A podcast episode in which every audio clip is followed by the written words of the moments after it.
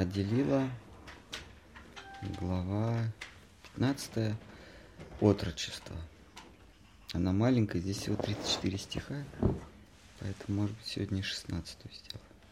Итак, я склоняюсь пред Господом читаний, к стопам которого, поднеся даже цветок, алчущий бренных благ, обретает свободу от наваждения. Слава, слава Ши Читани, слава Нитянанде, слава Адвайта Чандри, слава всем преданным Золотого Господа. Настоящая глава посвящена событиям, произошедшим с Господом в возрасте между пятью и десятью годами, в пору его учебы, после которой он чудесным образом женился. На занятиях по грамматике и риторике, которые вел Гангадас Пандит, Нимай запоминал все правила с первого раза. В считанные дни он так освоил панджитику, что мог философской беседе переспорить любого старшеклассника. В читании Мангале Шри Бриндаван Дас подробно описывает годы ученичества Господа Чайтания. Мне остается лишь кратко упомянуть события тех лет. Однажды Махапрабху, поклонившись матушке, просил ее сделать ему одно одолжение. Разуме... «Разумеется, сынок, я сделаю для тебя все, что пожелаешь», — ответила Шачи. «Тогда, пожалуйста, мама, не кушай злаки в дни кадыши, попросил Господь. Хорошо, отныне вы кадыши, я не буду есть зерно, и Шачи сдержал свое обещание до конца жизни. Тем временем старший брат Нимая Вишварупа вступил в пору юности, и Джиганатха Мишра стал подыскивать ему достойную жену. Прознав о, прознав о намерениях отца, Вишварупа тайком от семьи отрекся от мира и отправился странствовать по местам богомолия. Немай, как мог, утешал печальных родителей. «Разве не прекрасно, дорогие мои, что ваш сын стал святым странником? Ведь этим он принес освобождение всему нашему роду. Разве не прекрасно, матушка? Разве не прекрасно, дорогие мои, что ваш сын стал святым странником?» Ведь этим он принес освобождение всему нашему роду. Не печальтесь, отец и матушка, отныне я буду заботиться о вас. Я сделаю все, чтобы вы больше не знали печали и тревог. Однажды, попробовав орех бетеля с алтаря, Немай, опьяненный, упал без чувств. Это бетель, это такая штука, которую индусы за щекой все время держат. У них красная вот слюна, видели там, зубы красные, десна. Вот. А от, от этого, как сейчас говорят, вштыряет. И Немай Пандит, ему сколько вот здесь было? От 5 до 10 лет, да? Эта глава описывает. Ну вот он попробовал бетели и а, слетел с копыт, как... С катушки? Нет, с катушки это когда пошел в разнос, а здесь он просто упал. Отец с матерью принялись брызгать на него холодной водой, а когда он очнулся, то произнес слова, повергшие родителей в ужас. Вишварупа призна... призвал меня к себе. Он просил меня, по его примеру, отречься от мира. Я ответил ему, не могу, что не могу этого сделать. Ибо наш отец с матушкой нуждается в помощи, и что я еще мал, без что, и я еще мал для отрешенного уклада жизни, и что я хочу обзавестись семьей и служить родителям до самой их старости, ибо так угодно Всевышнему Нараяне и его супруге Лакшми. Тогда Вишварупа отпустил меня с благословением домой и передал вам тысячи поклонов. Можно бесконечно слушать об играх Господа, но нельзя их постичь. Через несколько дней Джаганатха Мишра покинул бренный мир, оставив Шачи снимаем в безутешном горе. Друзья и родные помогли Господу провести погребальный обряд над родителем, как того требует священный закон. Некоторое время спустя Господь призадумался – Раз я отказался от чина странника, мне следует посвятить себя полноценной семейной жизни. Без жены мирская жизнь лишена смысла, потому мне должно жениться. Без жены дом пуст, Собственно, жена делает его семейным очагом. Женщина и жизнь человека обретает смысл, женщина вдохновляет мужчину на свершение. Через несколько дней, возвращаясь из школы по берегу Ганги, Господь вновь повстречал дочь Валабхачарья. Когда они встретились взглядами, их чувства пробудились с новой силой. В тот же день, по случайному стечению обстоятельств, к Шаче Мати, к Шаче Мати заглянул сват в аномалии Гатака. Дело было тут же обставлено, и Ванамали начал приготовление к свадьбе. Вскоре Нимай и Лакшми Деви поженились. Вриндаван Дас описывает эти события довольно подробно. Мне остается лишь упомянуть о них вкратце. Вриндаван Дас посвятил детским и отроческим годам Господа целую книгу, поэтому я опускаю здесь все подробности. Припав к стопам Ширупы и Ругунатхи с молитвой об их милости, я, Кришнадас, повествую сию читание Чаритамриту. Все. Это у нас была 15 глава. А всего 17. 17. В, в Аде Лили 17. В Матхе Лили 25.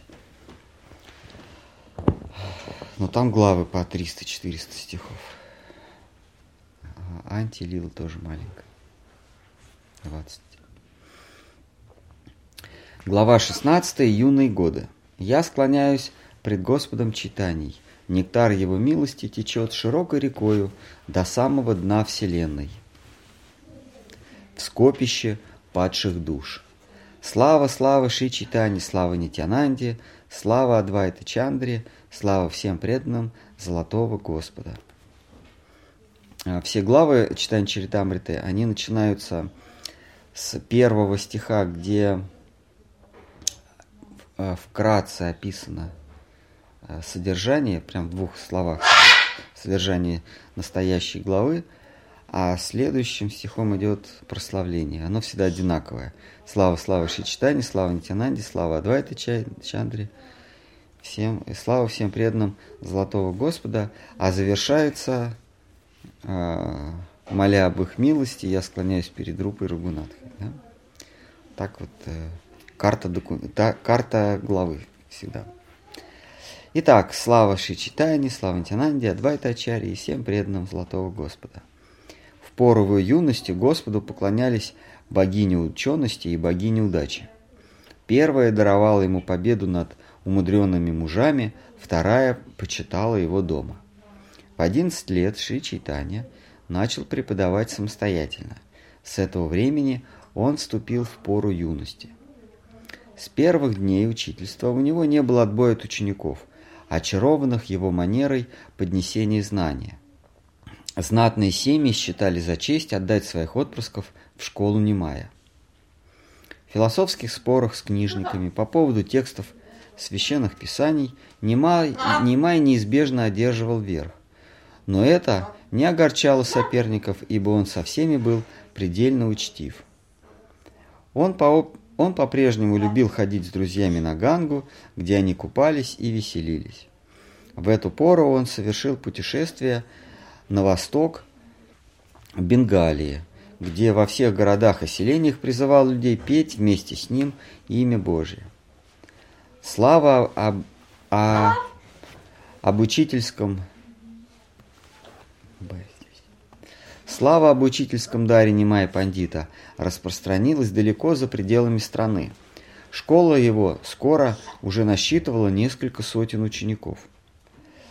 В то время к, вос... к востоку от Навадвипы жил брахман по имени Тапан Мишра, который все дни напролет размышлял о смысле жизни. Он перечитал горы древних книг и их толкования, выслушал сотни учений, но сердце его томилось сомнениями. Однажды во сне к нему явился Брахман, который посоветовал ему отправиться на Двипу к юному Немай Пандиту и задать ему все свои вопросы. Немай Пандит сам Всевышний, сошедший на землю. Уж ему положено знать истину, заверял Брахман. На утро Тапан Мишра отправился в Новодвипу и, найдя там Господа, поведал ему о своем сне и своих исканиях.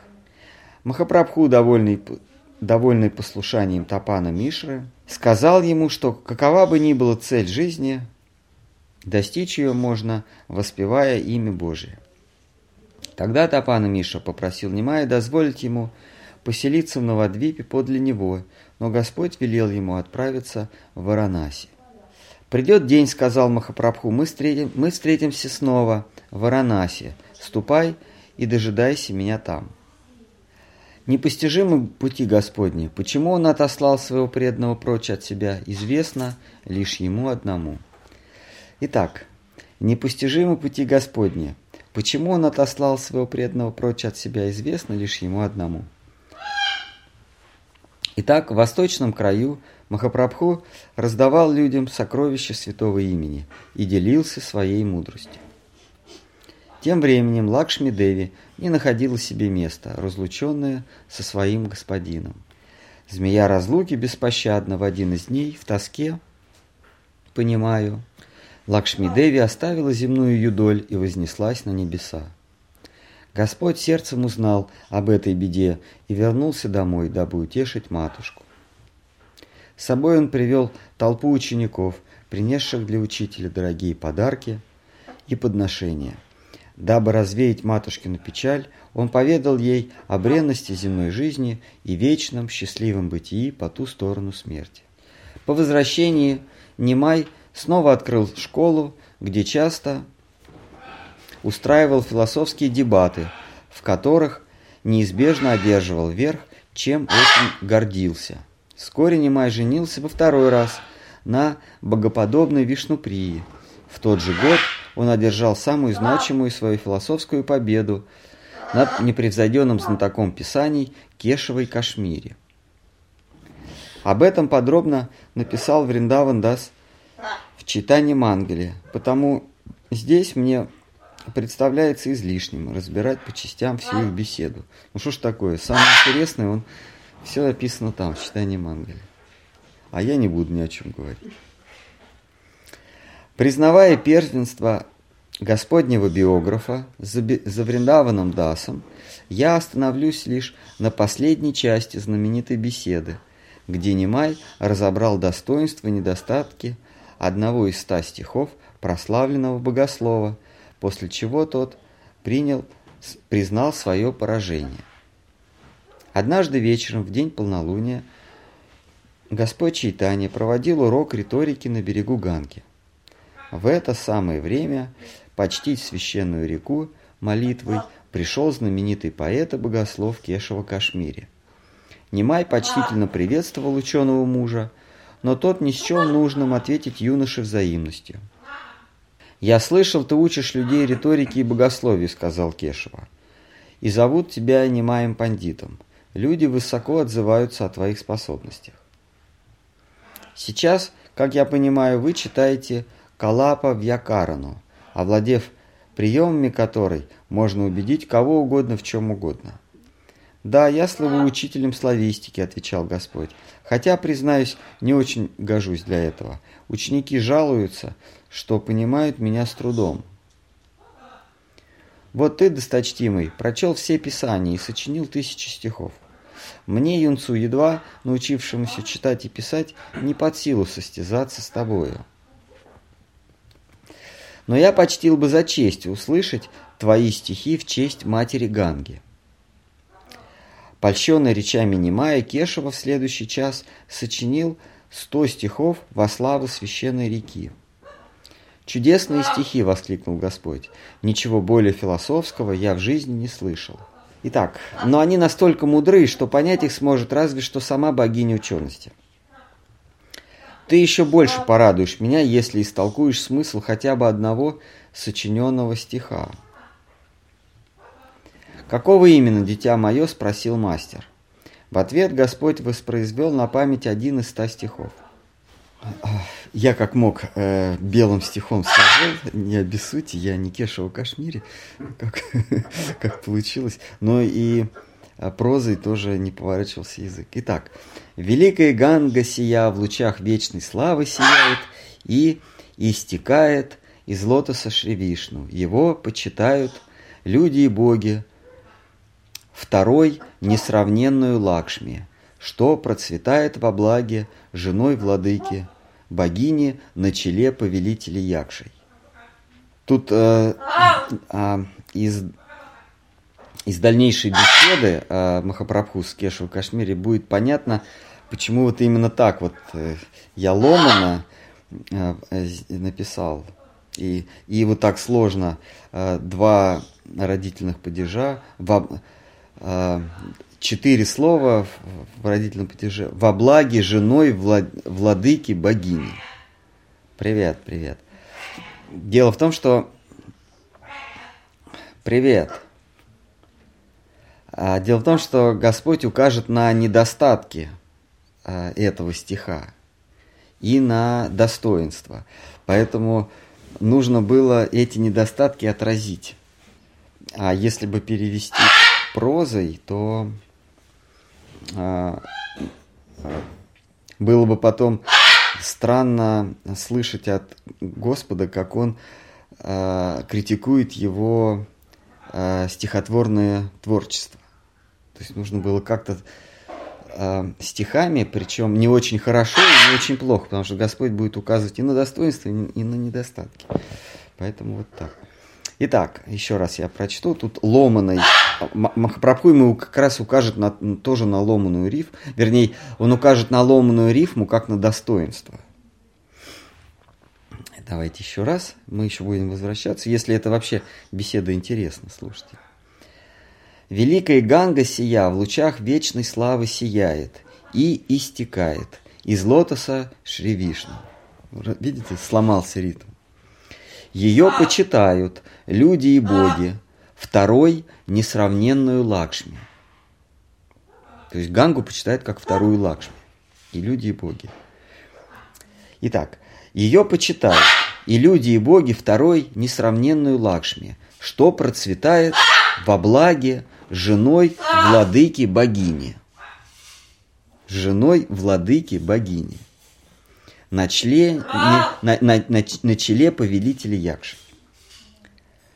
Итак, лицо великого поэта вытянулось от изумления. Я произнес мои стихи скороговоркой. Как тебе удалось запомнить их наизусть с первого раза? Милостью Божией, ответил Немай. Одним дано сочинять, другим запоминать. Довольный ответом, Кашмири принялся растолковывать смысл своего стиха. После чего Махапрабху попросил собеседника привести достоинства и недостатки прочитанного. У моего стиха, дорогой юноша, нет недостатков. Он соткан из одних достоинств. Чего стоит только сравнение, игра, игра смыслов и ритм, и рифма. Все же, господин мой продолжал, Немай, если тебя это не рассердит, я поделюсь с тобой своими замечаниями. Стихи твои, конечно, незаурядны и должно быть богоугодны, но при тщательном рассмотрении в них все же можно, в них все-таки можно обнаружить недостатки. Это касается и данного стиха. «Да, но этот стих самый лучший в моем поэтическом ожерелье», — возразил Кашмири. «В нем не может быть изъянов. Ты еще молод и только постигаешь азы стихотворчества. Просто в силу своего возраста ты еще не знаешь о многих поэтических фигурах и приемах». «Безусловно, господин», — отвечал Немай, — «ты превосходишь меня в опыте. Я спросил тебя про недостатки только лишь для того, чтобы научиться избегать их в моих произведениях. Я не изучал искусство поэзии, но слышал рассуждения знатоков. Сам я еще не сочиняю, но могу оценить творчество других. Хорошо смирился Кешева Кашмире. Какие недостатки ты видишь в моем стихе? Я скажу, ответил Господь, но ты, пожалуйста, не гневайся, если ответ тебе придется не по нраву. Итак, в стихе твоем есть пять недостатков и пять достоинств. Я перечислю их, а ты решишь, прав я или нет. Дважды в твоем стихе эпитет не связан с остальным текстом. Один раз обнаруживается противоречие, один раз нарушен ритм, один раз присутствует избыточность выражения. Поэтому ритм там поломан. Ганга вначале именуется Великой, Махатвам Гангаях. Но правильно прежде перечислить качество кого бы то ни было, потом, а потом сделать а потом сделать вывод о его величии. То есть он говорит о том, что нельзя просто так сказать «великая Ганга». Если это э, философское произведение, если, если ты претендуешь на м, философское творчество, то нужно следовать законам логики. Итак, э, Махапрабху говорит, что э, нельзя кого-то э, кому-то приписывать какой-то эпитет, например, великий, если до этого ты не описал, в чем заключается его величие. Понятно, да? То есть нельзя говорить «великая Ганга». Нужно сначала перечислить ее, ее достоинства, а потом уже... Заберите Наву, э, э, э, Керри. Итак, читаем этот стих. Ганга вначале именуется Великой, Махатвам Гангая. Но правильно прежде перечислить качество кого бы то ни было, а потом сделать вывод о его величии. Кроме прочего, местоимение «сия» и «дам», следующие после Ганги, усиливает непонимание, поскольку ты еще не сказал, кто такая Ганга. То есть это Великая Ганга. А читатели, только что ознакомившись с стихом, или только что начав читать стих, он не понимает, какая это и почему она великая. Вот Махапрабху указывает на такой философский недостаток. Кроме прочего, местоимение «сия», следующий после Ганги, усиливает непонимание, поскольку ты еще не сказал, кто такая Ганга. Давайте еще раз стих прочтем. «Великая Ганга сия в лучах вечной славы сияет и истекает из лотоса Шри Вишну. Ее почитают и люди, и боги второй, несравненную Лакшми, что процветает во благе женой владыки богини, на челе повелителя Якши. Повелитель Якши – это Шива. А, а, Якши – это бесы лесные, духи, хранители богатств, э, богов. А, и их предводитель, они, они поклоняются Шиве. Вот здесь вот а, Кешева Кашмире употребляет этот эпитет «повелитель Якши». Так, вот мне кажется, надо этот стих более э, усердно разобрать, а потом уже будем э, читать претензии Махапрабху к Кешева Кашмире. Так, Великая Ганга, сия в лучах вечной э, славы сияет. Я тут сия и сияет сделал как рифму, потому что Махапрабху потом будет это сия и сияет, это как каламбур, Махапрабху это отнесет к достоинству. Поэтому вот я сделал вот сия и сияет. А, то есть он называет Великая Ганга сия, а дальше вообще не говорится, почему она великая. И Махапрабху это не нравится, потому что это логическое противоречие. И дальше она истекает из лотоса Шри Вишну. Ее, а, ее почитают люди и боги второй несравненной Лакшми. А дальше мы будем читать, Махапрабху будет указывать, что это логическое противоречие. Вторая несравненная Лакшми. Я тоже здесь специально поставил. Mm-hmm Потому что если она несравненная, она не может быть второй, она может быть только первой. Это тоже Махапрабху будет в качестве недостатка опенять э, Кешева Кашмире. Что процветает во благе? Он тоже будет говорить, это логическое несоответствие, процветать во благе. Это, это э, вот тут он назвал это излишнее излишнее усиление, да, как-то он интересно. Оазис в оазисе. А? Оазис в оазисе. Ну, как-то это назвал, когда он говорил, что пять избыточное выражение, избыточность выражения. Это такой э, не, ну да, э, э, процветает. во славе как-то, да. А, есть такое, я посмотрел специально в, в славистике, в, литературоведении, есть такое избыт, понятие избыточность выражения. Вот, это считается в стихах не, не, недостатком. Итак, во благе, что процветает во благе? Это вот избыточность выражения. Женой повелителя, женой владыки богини. То есть, есть некая богиня, у нее есть муж, а Ганга – жена владыки этой богини. Это, это не я написал, это Кешева Кашмире. Махапрабху будет ему пенять на это. Это как-то жена, э, но он потом будет объяснять. Получается, что она, э, вот эта, значит, Ганга, она жена мужа кого-то. А, на челе повелителя Якши. И тут она, значит, на челе Шивы.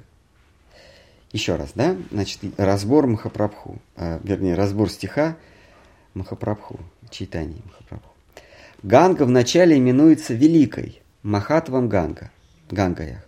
Но правильно прежде перечислить качество кого бы то ни было, а потом сделать вывод о его величии. Кроме прочего, местоимение «сия» и «дам», следующее после Ганги, усиливает непонимание, поскольку ты еще не сказал, кто такая Ганга. Нужно сначала сказать, а потом уже «сия Ганга», а тут просто сия ганга, как будто мы знаем, кто это такая. Поместив неизвестное в начале, а известное в конце, ты сбиваешь читателя с толку. Когда ты говоришь «ганга сия сияет», предполагается, что читатель знаком с гангой, но это не так.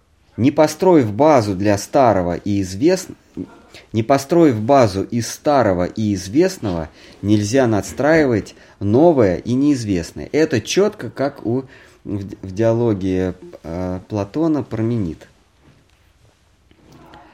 Еще раз. Не построив базу из старого и известного, нельзя надстраивать новое и неизвестное, ибо конструкция без фундамента неустойчива. Это, это Махапрабху цитирует из книги Икадаша Татва. Далее, не прояснив, кто такая Ганга, ты называешь ее второй Лакшми, Двития Шри Лакшми с которой слушатель тоже не знаком, но о которой теперь идет речь как о главном действующем лице. То есть про Гангу мы забыли, и теперь рассуждаем про Лакшми, про которую читатель он, он про Гангу ничего не знал, тут про Лакшми. Про Лакшми он тем более не знает. И получается, что Кешава э, Кашмири сравнивает неизвестную читателю Гангу с неизвестной читателю Лакшми. Вот Махапрабху указывает на недостатки этого Кешава Кашмири. Еще раз. Далее, не прояснив, кто такая Ганга, ты называешь ее второй Лакшми, Двитейшей Лакшми, с которой слушатель еще, э, с которой слушатель тоже не знаком, но о которой теперь идет речь как о главном действующем лице. Кроме того, эпитет вторая Лакшми, Двитей Лакшми, принижает достоинство Ганги, а именно воспеть ее величие ты ставил своей задачей в стихе. Так, стих здесь не нужен просто, ты ставил своей задачей. А, итак, а, Махапрабху ему пеняет на то, что ты не раскрыл, кто такая Ганга, сравнил ее с неизвестной нам Лакшми, а когда ты с кем-то срав... когда ты кого-то называешь вторым, ну, допустим, в том случае второй Лакшми, то ты первое принижаешь. А, то есть, когда я кого-то называю а, там, а, второй ботвинник, да, то я ботвинника возвышаю, а не этого шахматиста. И вот Махапрабху говорит, ты же про Гангу пишешь, ты хочешь ее возвысить, а тут ты ее сравниваешь с Лакшми и отводишь Ганге вторые, вторую роль. И это неправильно. Ты же хочешь возвысить Гангу, тогда ты должен ее сравнить. Подбери кого-нибудь другого, который ниже рангом Ганги. А когда ты сравниваешь кого-то с кем-то более высоким, то ты его наоборот принижаешь. Вот об этом Махапрабху говорит Кешева Кашмире. Помимо путаницы в определениях в тексте есть ряд других ошибок. Эпитет богиня у мужа, Пхавани Бхартри, которым ты очень гордишься, содержит в себе логическое противоречие. Пхавани, богиня, и так уже означает супруга Шивы. Если еще раз упомянуть ее, ее мужа, то создается впечатление, что у нее есть другой муж. У жены Шивы не может быть второго мужа. Это логическая ошибка. Если кто-то говорит, дай подаяние мужу жены Брахмана, создается впечатление, что у жены Брахмана есть еще один муж. Я вот над этой, наверное, над этой частью, наверное, месяц, а то и больше бился, чтобы как-то логически все, все выстроить, потому что вот в оригинале, где желтая обложка, там, там стихи вообще друг с другом никак не связаны. Там читаешь, не, непонятно, а в комментариях, естественно, надо воспевать Хари Кришна. Вот. А диалог, диалог Махапрабху э, с Кешева Кашмире выглядит как диалог двух неслышащих друг друга людей. А, причем они не просто друг друга не слышат, а они еще забывают о том, что они сказали в предыдущем стихе значит, это 65-й текст. Давайте еще раз прочтем тот стих, который сочинил Кешева Кашмире а, и отдал а, читание на, а, на критический анализ. Великая Ганга сия в лучах вечной славы сияет и истекает из лотоса Шри Вишну поломалась ритм.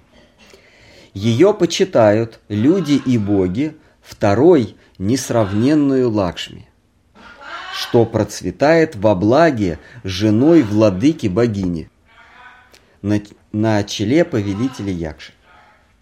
Итак, если кто-то говорит «дай подаяние мужу жены Брахмана», создается впечатление, что у жены Брахмана есть еще один муж – Слово процветает в ипхавате, самодостаточно. Добавлять к нему во благе от пхута гуна значит допускать избыточность выражения.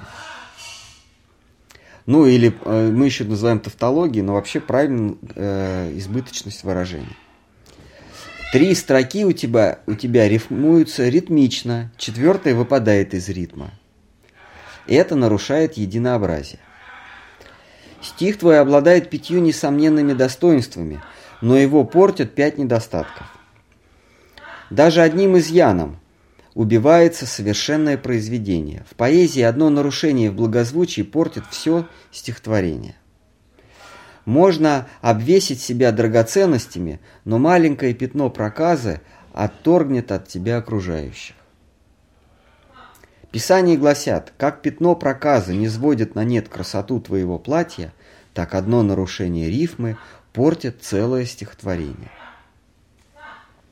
Теперь перейдем к пятью достоинствам. Это две фонетических и три смысловых фигуры. Три строки красиво перекликаются оконцовками. Сочетание Шри и Лакшми есть тавтология. Но в данном случае это красиво и оправдано. Там вот Шри не нужно было, да? Давайте еще раз 41 стих, потом к 75 вернемся. Еще раз, смотрите. Великая Ганга сия в лучах вечной славы сияет и истекает из лотоса Вишну. Хорошо бы, да? А здесь из лотоса Шри Вишну. Можно было бы это выкинуть Шри, но Махапрабху на Шри делает акцент. Поэтому, если бы мы выкинули из лотоса Вишну, то когда Махапрабху подвергает критическому анализу стихотворения и говорит, Шри очень созвучно с Лакшми. А, а у нас в стихе этого нет, поэтому нужно было оставить. Махапрабху указывает на тавтологию, потому что Шри и Лакшми это одно и то же. Можно говорить Шри Кришна, то есть тот, кому сопутствует Шри, удача. Шри Вишну, Шри Кришна, Шри Чайтанья, любой там Шри Махатма Ганди какой-нибудь, да? Шри означает удача или благословенный. А когда мы говорим Шри Лакшми, это тавтология. Возвращаемся к 75-му. Мы к 41-му еще будем э, несколько раз возвращаться. Итак, Шри и Лакшми имеют одинаковые значения, но их сочетание здесь оправдано и не является тавтологией. Вот почему. Лакшми, как и Шри, означает обладательница богатств. Но соединение их в твоем тексте звучит не как излишнее повторение, но как усиление свойства. Это прекрасный прием фигурности речи. То есть Махапрабху говорит, Лакшми и Шри как раз уси, плюс на мин, минус на минус дает плюс. Итак, Махапрабху а, два эпитета Шри и Лакшми отводит в разряд не недостатков, а достоинств. Шри, э, Лакшми, как и Шри, означает обладательница богатств, но соединение их в твоем тексте звучит не как излишнее повторение, но как усиление свойства. Это прекрасный прием фигурности речи. Выражение «Лакшмир Ива» подобно Лакшми – замечательный пример художественного сравнения в твоем исполнении. Еще тебе удался и прием кажущегося противоречия. Лотосы, как известно, растут в реках, Поэтому утверждение о том, что Ганга проистекает из лотоса, противоречиво, но это только на первый взгляд. То есть, а, давайте вернемся опять к 41 стиху. А, итак, великая Ганга, сия в лучах вечной славы сияет и истекает из лотоса Шри Вишну. Лотосы появляются на, на, на воде, а здесь э, Кешева Кашмире говорит наоборот, вода, ганга появляется из лотоса, что э, логически неправильно. Э, вернее, не логически, а что неправильно, исходя из нашего опыта. А дальше Махапрабху говорит, но на самом деле это достоинство, потому что в том мире может быть все наоборот. Не ганга из ло... не лотос в ганге появляется, а ганга в лотосе появляется. Вот Э, поэтому тут так и стоит. Великая Ганга, сия в лучах вечной славы, сияет и истекает из лотоса Шри Вишну. Тут ломаная рифма, о которой Махапрабху говорил. Так. Продолжаем, да? 78 текст. Выражение Лакшмир Ива подобно скобках, подобно Лакшми. Замечательный пример художественного сравнения в твоем исполнении. Еще тебе удался и прием кажущегося противоречия. Лотосы, как известно, растут в реках, поэтому утверждение о том, что Ганга проистекает из лотоса, противоречиво, но это только на первый взгляд. Ганга действительно берет начало от лотосных стоп Всевышнего. То есть стопы лотоса, и от них Ганга течет, от, от Вишну. А, то есть в зримом мире это расходится с нашим опытом, но за пределами, в трансцендентальном мире, все наоборот. Из лотоса течет ганга. Не лотосы в ганге растут, а она из лотосов растет. Ганга действительно берет начало из лотосных стоп Всевышнего, поэтому применительно к Вишну утверждение, что река рождается из лотоса, не противоречит истине, а напротив придает стиху художественную изысканность. Господь всемогущ, в его власти породить реку из лотоса, хотя в нашем опыте все происходит обратно. Общеизвестно, что лотос появляется из воды и никогда наоборот, но Кришна, покровитель демона Муры, являет водный поток из лотоса своих стоп. Величие Ганги именно в том, что она проистекает из стоп Вишну. Эта идея – главное достоинство стиха. Итак, я перечислил тебе пять очевидных изъянов. Если же еще углубиться в текст, там обнаруживается множество мелких недочетов.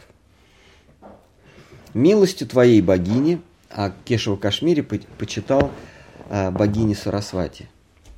Милостью твоей богини ты наделен несравненным поэтическим даром, но стихи, сочиненные на одном дыхании, всегда грешат недостатками.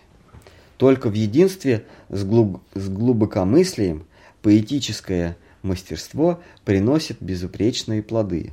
Мысль, ограненная рифмой и метафорами, воистину сияет, как бриллиант.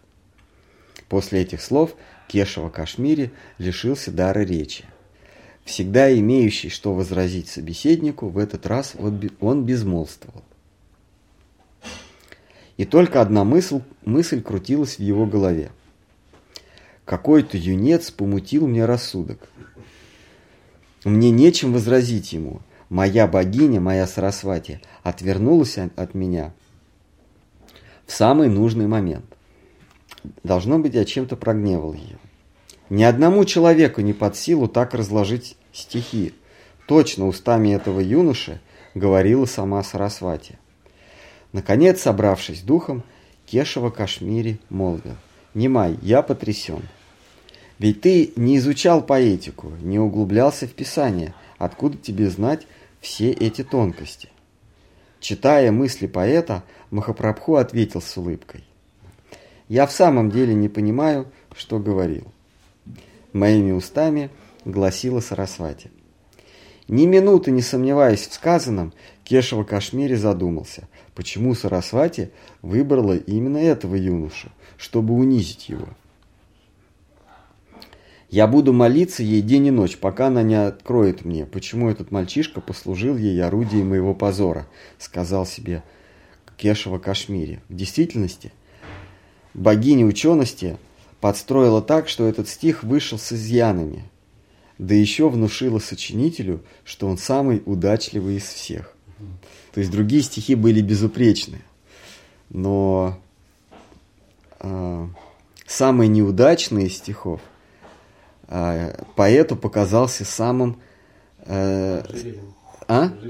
Да, с, сам, сам, самым удавшимся. А, так действует Майя. И, и, и по случайному стечению обстоятельств Махапрабху именно этот стих выбрал для своей критики.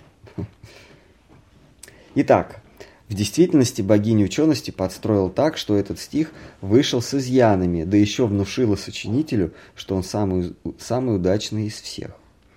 Когда ученики Махапрабху стали было подсмеиваться над посрамленным мастером, Господь жестом остановил их и обратился к Кешеву Кашмире с такими словами.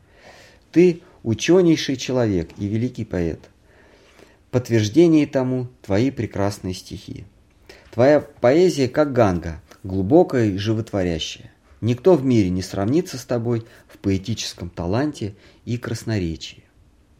Даже в стихах Пхавабхути, Джаядева и Калидаса встречаются ошибки. Но кто на них смотрит, наслаждаясь красотой слога и игрой смыслов? Сказать по правде, я не гожусь тебе даже в ученики, не принимая близко к сердцу мой детский лепет. Сегодня уже поздно, нам пора возвращаться домой. Завтра мы встретимся снова, и я попрошу тебя растолковать мне некоторые строки писаний. На этом читание Кешева Кашмире расстались, и поэт, вернувшись домой, припал с молитвой к образу Сарасвати. Той же ночью во сне ему явилась богиня мудрости и рассказала, с кем он имел беседу накануне.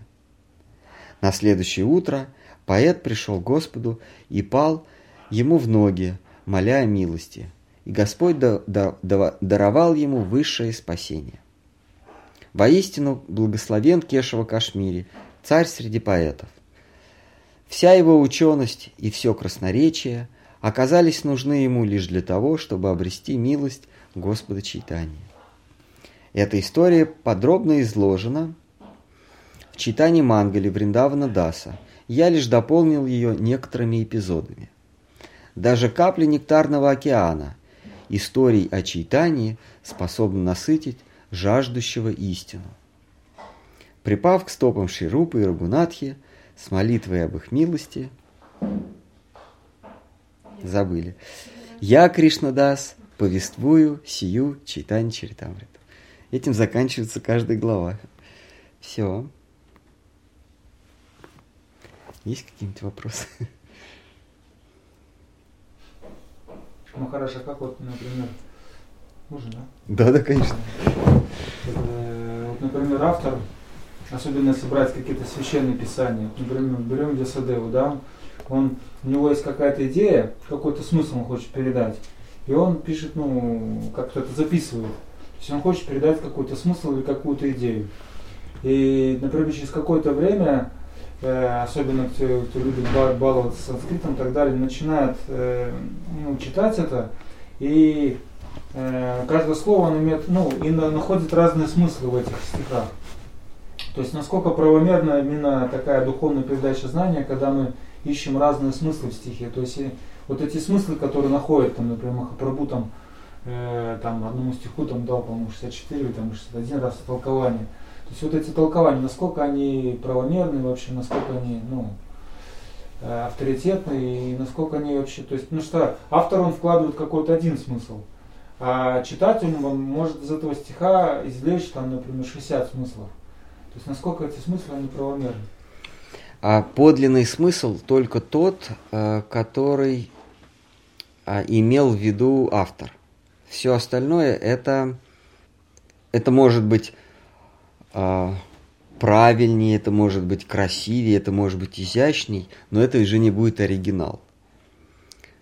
То есть подлинная банкнота это та, которая напечатана в Центробанке. Но вы можете напечатать, напечатать более красивую, э, с большей степенью защиты, более привлекательную э, и из лучшего материала, но это все равно не будет оригинал.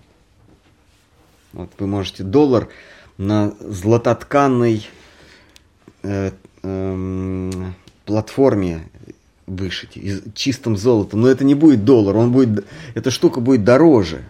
Вот, в Хаттабыче, там, в современном эти смотрят доллары, криминалисты, они говорят, да это же из папируса, из египетского. Ну да. Да? Из папируса?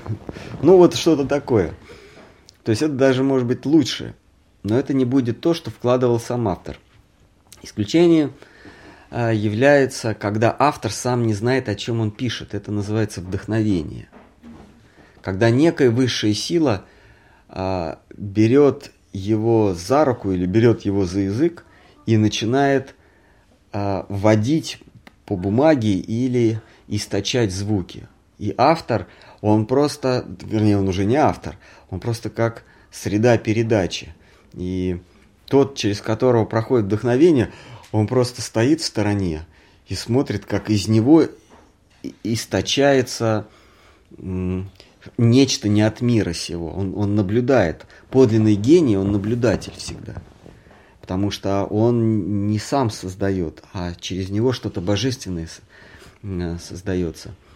Но это уже относится, это уже не искусство. Искусство это вот а, ремесленничество. А когда что-то производится под влиянием вдохновения, то то самое высшее, оно вкладывает смысл. И автор, в кавычках автор, да, а, среда передачи, он даже может этого смысла не знать. Поэтому а, в Яса Дева он сам не понимал, о чем пишет.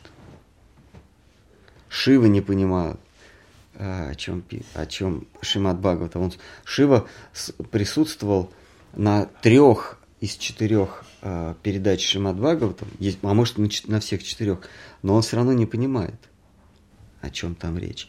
А понимают только э, Мадхавендра Пури, Махапрабху, э, э, Шимати Радхарани и кто еще четвертый? А? Да, и, и конечно, э, Гавинда Махарадж Шидхара Махарадж. Вот. Рупа Госвами, потому что Махапрабху сказал, что кроме Рупы никто не понимает, о чем вообще речь. Когда душа в поиске истины приходит к выводу, что подлинная истина – это не истина, а это красота. Когда красота есть истина. Не истина красива, а красота истина. Когда душа приходит к этому выводу, то происходит такое заискрение, такое короткое замыкание внутри души, когда джива, когда, когда сознание сталкивается с красотой, то вот от этого соприкосновения произ, э, рождается искусство в любой области. Но искусство в кавычках, вот то искусство, о котором я сказал, как вдохновенное, боговдохновенное искусство.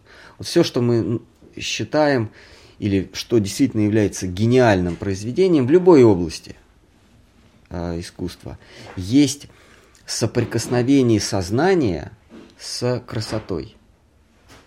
Вернее, есть соприкосновение сознания с прекрасной реальностью. И э, соприк... от этого соприкосновения рождается красота в нашем понимании этого слова. Ну, что-то красивое. Так что подлинный смысл, он всегда прерогатива, всегда привилегия автора. А, все остальные, они так или иначе искажают.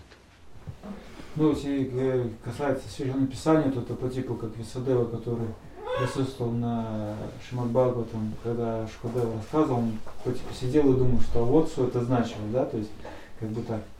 То есть он может сам не понимал, а то есть он что-то ну, как бы произвел, а понятия не имеет, что это. Да, или как?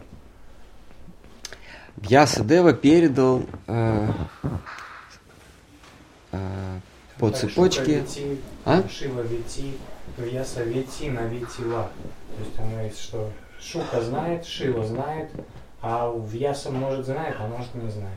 Да, может знает, или частично знает, частично не знает. Потому что Вьяса, он-то он-то э, составитель вет. Как известно, Бхагаватам есть э, конспект. Это, такой, в, в эпистолярном жанре записаны все веды. То есть он самый лучший вытащил оттуда. А, и веды-то он уж точно знает. А, признаком того, что он познал веды, является то, что он а, освобожденная личность, он, он вознесся над мирской суетой, и он отрекся. То есть он постиг вечность. И э, это есть признак того, что ты познал мудрость, познал веду.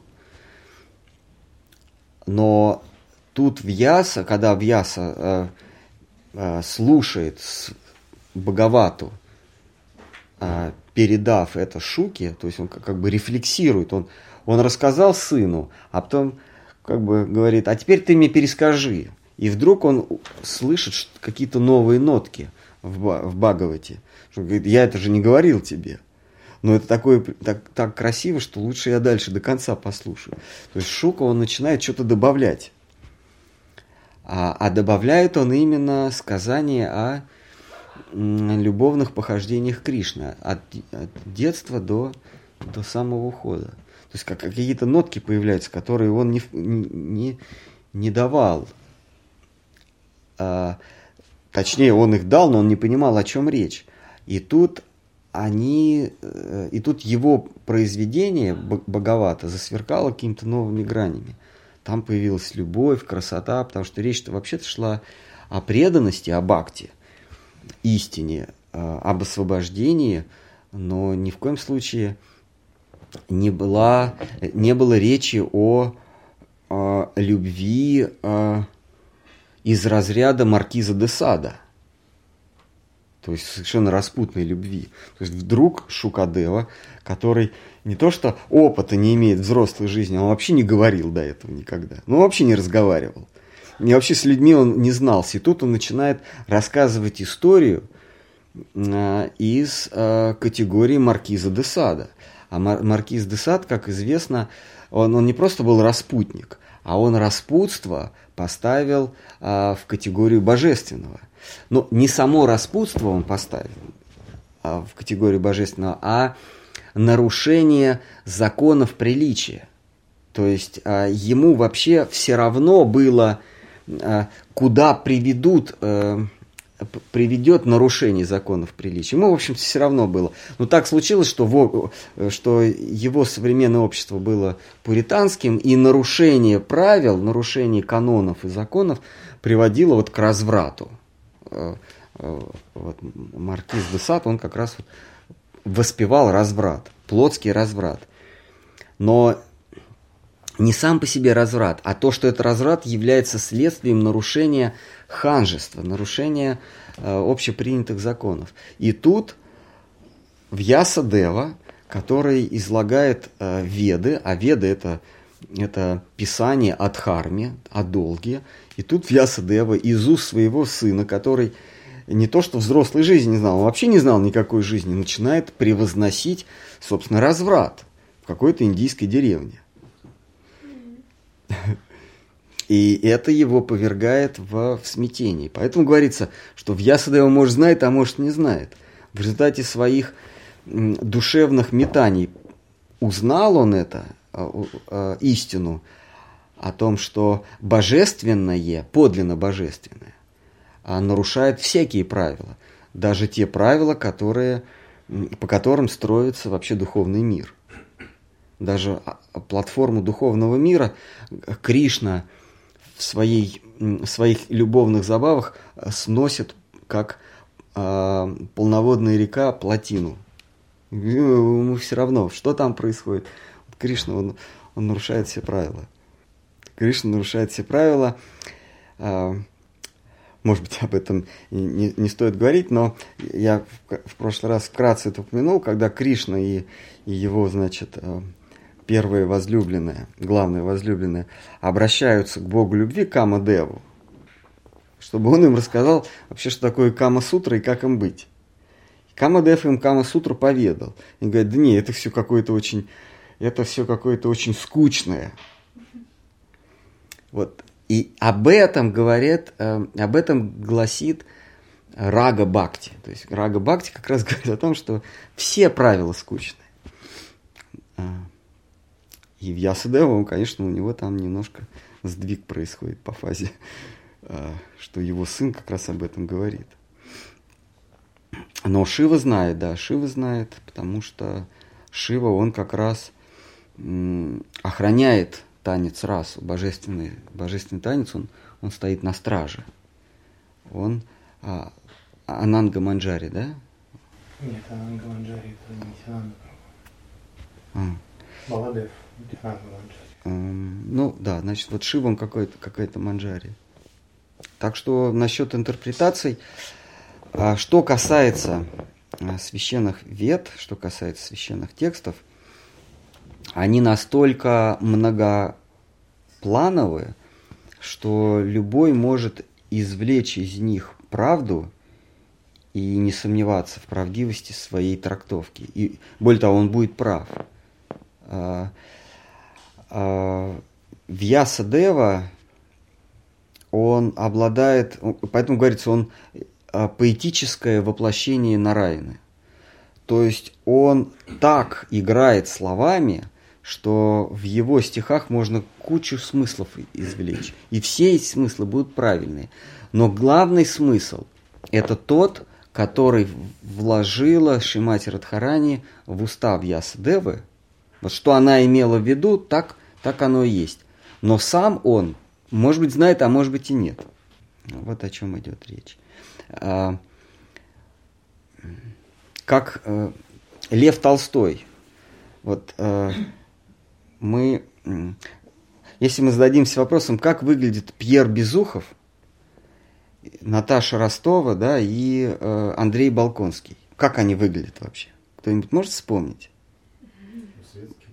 Балконский это Вячеслав Тихонов. Но как, а как еще может выглядеть Балконский? А Пьер Безухов это кто? Сергей Бондарчук. Наташу я уж не знаю, такая э, губан такой. Э, в белом платьице.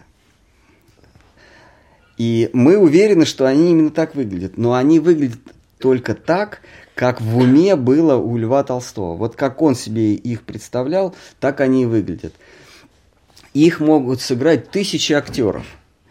Очень убедительно.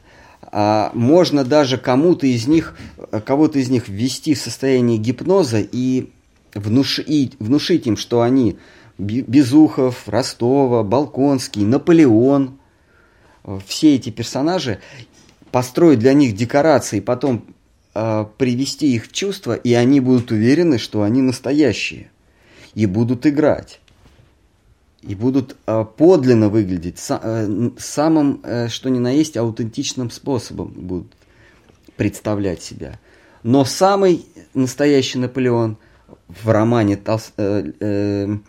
«Война и мир» – это тот, которого представлял себе Лев Толстой. А как бы он себе не представлял, Наполеон был немножечко другим. Наполеон умер в 24 году, да, а, или в 21 а Толстой в 28 родился. Поэтому как бы Толстой не, не силился, подлинного Наполеона он никогда себе не представит, а только на каких-то там гравюрах. Вот таким образом, да. А если нет угрызения у автора, который понимает ли он, что читатель не будет воспринимать, как он, э, ну, как он описывает? Что, что, я не понял. Ну, если некое угрызение у А, автора, и что он будет понимать, что читатель все равно не поймет, как он хочет. Ну, наверное, у разных авторов разное отношение к своему творчеству. Но у гения точно нет никакого, э, никаких угрызений, потому что его рукой кто-то водит. По нотной тетради или по, по тетради а, буквенной. На случай Толстого. Ну, не знаю. Но вообще Толстой, он, конечно, в поздней свою, в своем творчестве, он отринул все, все всю эту светскую лабуду. А, Анну Каренину, «Война и мир». Поздний Толстой, он писал очень простые э, присказки для детишек школьного возраста, совсем простенькие, какие-то притчи. Вот. И вот я считаю, что это подлинный Толстой. А вся вот эта вот словесная, э, словесное нагромождение, это не совсем Толстой. Ну хорошо, когда, например, вот, э, в Священном Писании, например, есть какие-то течения, то есть, э, ну, сампрадали, когда они комментируют, то, что они комментируют, это как? Это истина или, ну, как бы они считают, что они правы. Потому что иногда течения, они ну, кардинально между собой отличаются, но каждый считает, что вот он прав, потому что он основывается на священных писаниях, но он так их истолковал. Ну это, про, это нормально, потому что Вьяса, он так составил если мы про Веды говорим, он так составил многогранно э, свои произведения, что э, всякое толкование, оно, оно э, правильное. Ну, не совсем всякое, но вот те, которые мы знаем, шесть толкований, они правильные, потому что э, с точки зрения риторики они безупречны. Я их не знаю, но вот одно из них это то, что а, все едино. Все едино. А, я даже не уверен, что все остальные до нас дошли, кроме а, толкования вот этого всеобщего единства. То есть, например, есть разные течения, например, ну вот, например, э, Шанкарачарь и так далее считают, что он заблуждался, то есть ну, он не прав. Кто считает? Ну, другие течения, например. Ну, если брать Сампрадай и так далее, толкователи вет, э, ну, ближайшие к нам. То есть, почему ты считаешь, что Шанкарачарья был неправ? Хотя он, может, комментировал, но... Нет, он, он, он прав. А, кстати говоря, э, в э, следующих главах, это, это, наверное, будет в Матхе, да, это в Матхе будет, там Махапрабху подробно разбирает учень, толкование Шанкарачарьи. Это будет, когда он путешествует в, э, в Варанаси по пути во Вриндаву. Он там встречается с орденом Саньяси э, Майвади и, э, дает свое объяснение Веданта Сутре.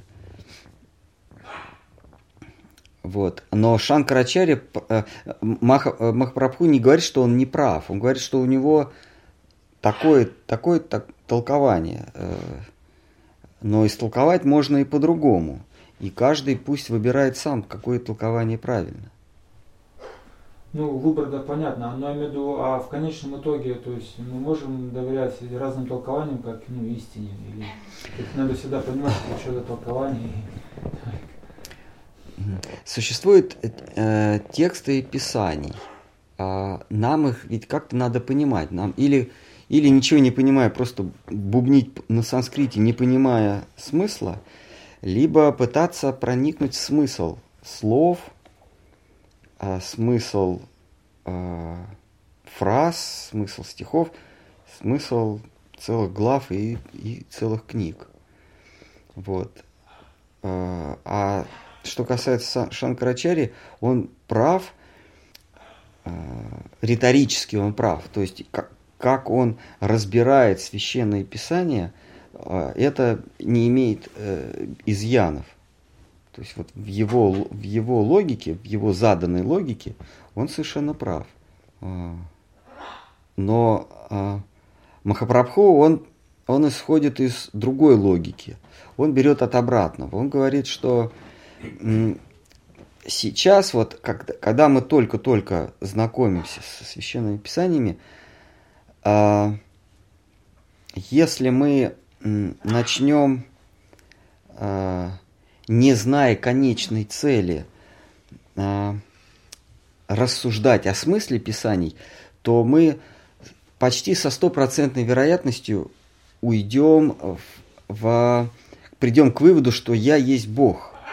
Ахам Брахмасми, я есть Брахман, я есть Высшее. А, потому что а, мы живем этой идеей, что я венец творения природы, что все едино. Как, как, э, я сейчас вернусь к этому, как, как а, рассуждает Шанкарачарья. Есть, есть бытие, э, ну, некий предмет – мы, сейчас мы не говорим, истин он или нет. Есть некий предмет. И есть еще предмет. Есть еще предмет. Все это называется много, многообразие, множество образов. Звуковых, все, что является нашим чувственным восприятием. Это, это образы. Обонятельные, да, осязательные, это все образы. Теперь вопрос, между ними есть что-нибудь?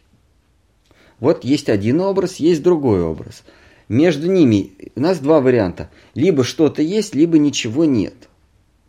Если ничего нет, то это глупость, это нонсенс. В моей логике это нонсенс, потому что небытие не может быть. Небытие означает этого нет. Поэтому между предметами есть не небытие, а есть нечто. И если мы соберем все нечто, все образы, то получится единое. Но это единое я не могу сделать предметом своего чувственного опыта. Я могу сделать предметом опыта микрофон, фонарь, дом, автомобиль, человека, потом другого человека, другой фонарь. Но между ними что-то есть. И если я объединяю это все, получается единое оно неразрывно, потому что если оно раз, разрывается, значит там есть небытие, а этого быть не может. Итак, я понимаю, что есть единое, но это единое я не могу ни, ни, ни почувствовать, ни лизнуть, ни послушать, а единое находится вне моего поля опыта. А поскольку единое беспредельно, то есть единое, оно не имеет предела, потому что если бы оно было при, если бы оно имело предел, я мог бы его зарегистрировать. Но оно беспредельное, и оно заведомо стоит выше, чем что-то предельное, ограниченное. Так вот, предельное я могу помыслить, а ограниченное я могу увидеть. Из этого Шанкарачарья делает вывод, что все, что мы видим, оно ограничено. Оно есть часть единого – а единое мы можем только помыслить, то есть помедитировать на, санскрит, на, на английском. О едином я могу медитировать, а о части, о предельной части я могу, я, я могу ее почувствовать. И он приходит к выводу, что высшее, то есть единое, он это называет брахманом, да, оно мыслимо, а, оно не ощущаемо, оно мыслимо. Оно не, по, не подвластно чувствам. А, изъянов в этой логике нет. Более того, их, их, их вообще нет. Это, это правильно. А, он не учитывает только одну вещь, что образ, что единое, да, дальше он говорит, что а я есть, я, мы, мыслящий об этом едином, являюсь частью этого единого. Но части не существует, есть единое. Значит, я есть единое, я есть тот самый брахман. То есть вот дальше он говорит, что то, что мне кажется, что я существую обособленно или я существую особенно, это иллюзии. Так же, как и иллюзии, что есть микрофон, есть фонарь. Это все, это все части, э, это иллюзорные части э, единого. Вот такая у него логика. Единственное, что э, э, выпадает из этой логики, что единое, оно... Да, да и он при, при, приходит к выводу, что единое не имеет образа, потому что у него нет пределов. Но он упускает еще одну математическую вероятность, что единое может включать в себя вечно изменяющийся образ. То есть, э, как Штхарам Хараш говорил. Господь, Он динамичен. Э, он динамичен, это что значит? Он постоянно меняется. То есть, вот это не имеющее пределов, единое, безграничное, беспредельное – э, беспредельное не потому, что оно большое, а потому что оно беспредельно, то есть нитья бесконечно меняется. Не по размерам. То, что оно большое по размерам или бесконечно по размерам, это вообще не важно. А важно, что оно безразмерно, то есть бесконечно меняет образы. И ему принадлежат все образы. Вот эту математическую или логическую вероятность Шанкара упускает. Но в рамках логики Шанкары, если так сказать, в рамках э, евклидовой геометрии, он прав. Высшее, оно не имеет пределов. Он даже говорит о шаре, потому что шар это единственная фигура, которая, которая э, не имеет пределов. Потому что все остальные там какие-то углы, да, но он упускает, а э, может быть, например, во времени меняющийся шар. Он еще, он еще беспредельнее, чем, чем э, шар. Вот мы берем шар, да, он не имеет э, границ. Мы можем по этому шару бесконечно долго э, э, бегать. Если мы двухмерная какая-нибудь блоха, да, то мы можем по этому шару, и мы будем думать, что мы бегаем по бесконечности. А на самом деле шар имеет э, определенный диаметр, определенный радиус. А это мы знаем, потому что мы трехмерные. А тот, кто двухмерный, он не понимает этого. Он, он, он думает, что он живет на бесконечной поверхности. А то, что он бегает по, по, по ограниченной поверхности, он просто этого не поймет в силу того, что у него двухмерное мышление. Так вот, у нас с вами, в том числе Шанкара – он, он ввел в заблуждение своих последователей э, тем, что он представил мир трехмерным. Ну, тот, тот мир, который в нашем восприятии. Это моя спекуляция. Я, я считаю, что поскольку у нашего Брахмы э, четыре головы, то в нашем мире есть четыре, э, в нашем мире четыре измерения. Это э, протяженность и время. Э, собственно, Кант тоже об этом пишет. Э, что есть, э, есть две категории. Это категории протяженности и категории времени. Вот категория протяженности это тройная, это высота, ширина и, и глубина. Вот поскольку нашего Брахма четыре головы, то он создал мир для нас. Вернее, он создал мир четырехмерный. Э, пространство-время. И мы в нем вынуждены, э, мы в нем вынуждены играть в его в его level. Вот.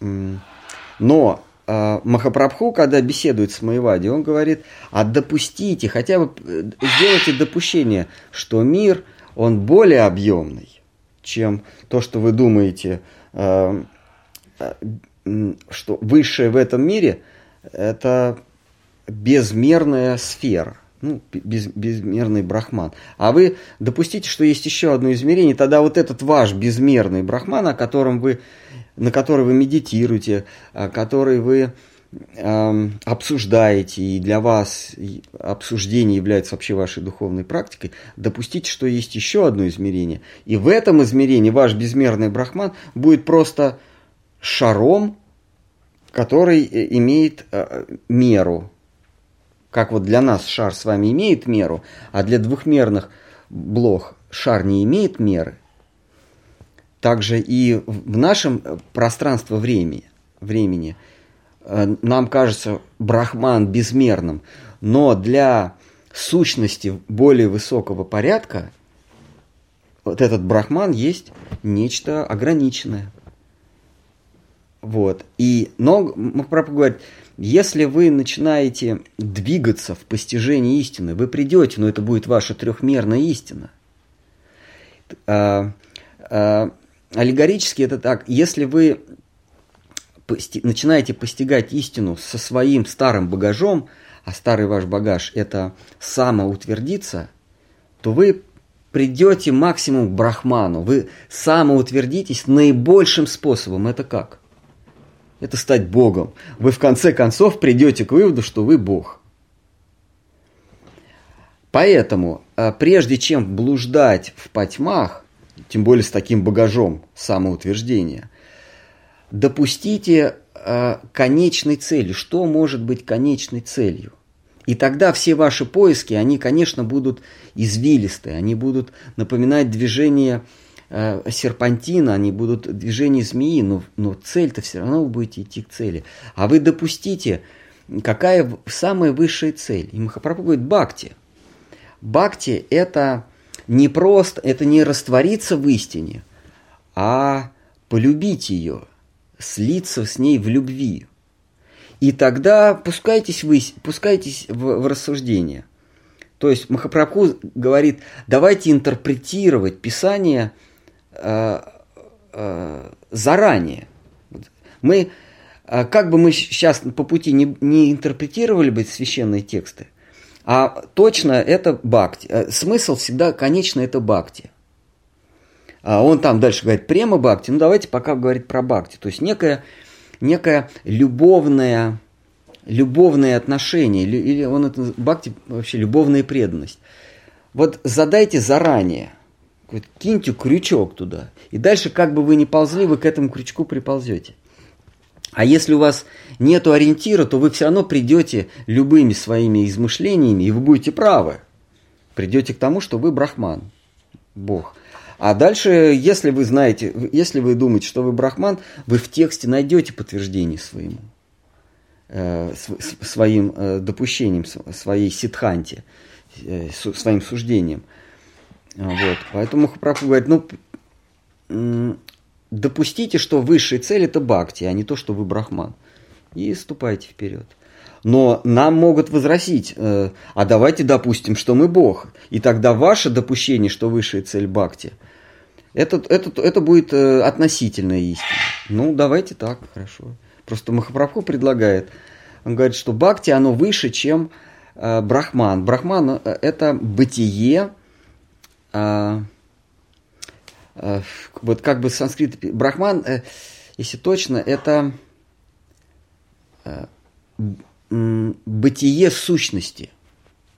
Это его, это э, Брахман – это бытие сущности. Есть сущность, то есть некое сущее, и оно бытует. И вот результатом его... Да ничего, результатом его глагола «быть» является бытие. То есть бытие на самом деле это не существительное, а это некое действие. То есть это, это производная от э, сущности. Бытие невозможно без сущности. А, бытие чего-то. И Махапрабху говорит, брахман – это бытие. Что такое брахман? Это бытие сущности. И Махапрабху говорит, бытие не, э, это вторично по отношению к сущности. Это категория сущности, это предикат сущности. А, а сама сущность, она она, конечно, не может быть, то есть это ее категория, это ее неотъемлемая часть бытия, но а, никак не наоборот. Не у бытия есть сущность, а у сущности есть бытие. Поэтому ваш брахман это, это не высшее, есть что-то более высокое. И он вводит понятие бхакти. То есть, э, ну, как он говорит? Он говорит, что а, постичь что-либо можно только полюбив это. Вот он вводит такую, такую, такую, философ, такую философскую догму. Постичь что-либо можно только полюбив это. А полюбить можно только, если оно красивое. это уже следующее, следующее э, постулат. А, то есть, что он говорит, что если вы что-то не любите, вы это постигнете, но не полностью. Потому что любовь, э, любовь снимает ограничения, снимает, а, э, сближает расстояние.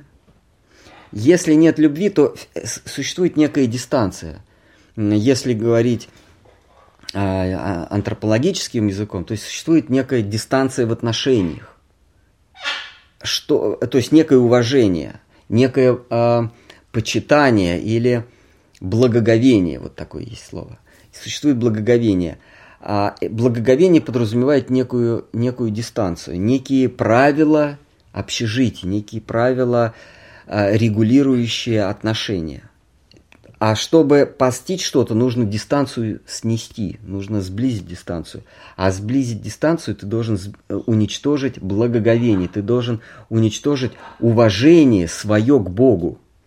И это он называет бхакти. То есть бхакти – это любовная преданность без уважения. Звучит жутко, да? Мы не уважаем Бога, мы его любим. Таким образом, он говорит, что бхакти, оно выше, чем идея брахмана. То есть брахман – это когда ты бог. Э, вот, э, собственно, если бхакти мы ставим как конечный смысл, еще даже не понимая всей глубины этого понятия, как конечный смысл э, текстов, то тогда э, мы все равно придем к бхакти. А если мы бхакти не ставим, а говорим «я Бог», то в этих же самых текстах два человека будут читать один и тот же текст, и один скажет «так я же Бог», а другой скажет «я же раб Божий».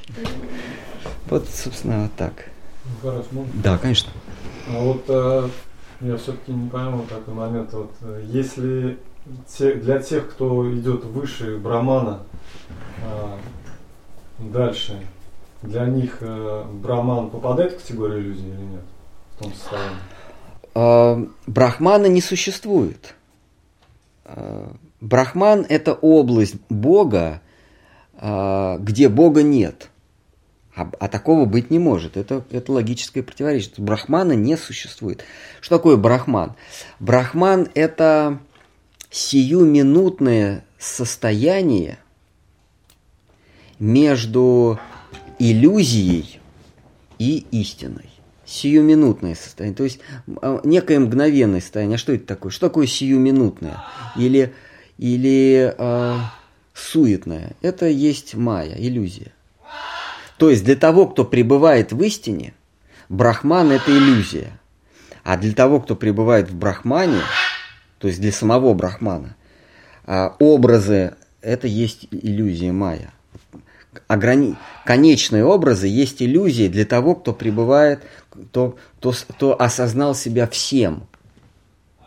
Но для того, кто постиг истину в любви, а, состояние осознания себя всем есть иллюзия. То есть для, постиг...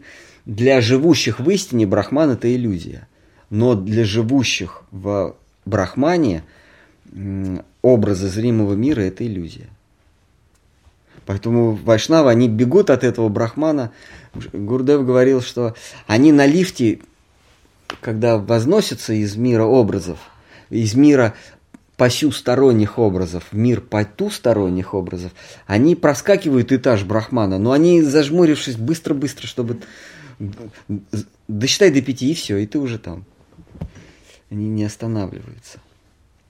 Я когда лежал в одной э, провинциальной э, психиатрической больнице, наше отделение находилось на четвертом этаже. На первом этаже э, нас проверяли на предмет э, вменяемости. На втором этаже жили буйные, а на третьем жили прикованные.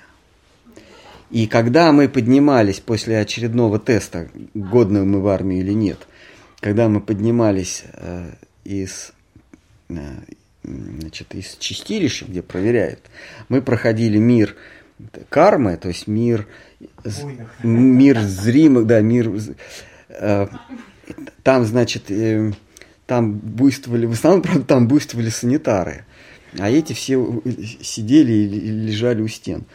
Вот, видимо, самое интересное мы пропускали. А третий этаж был мир, мир спокойных, уже прикованных галоперидолом. Вот. Это как раз брахман. А попадали мы э, в мир игры, в мир Лилы, потому что из 40 человек только трое действительно были, остальные все косили. От, от, от, от службы, э, это в то время призывали в Афганистан. И там мы отрывались по полной. Это мир Лилы. А внизу, конечно, был мир кармы и мир, мир.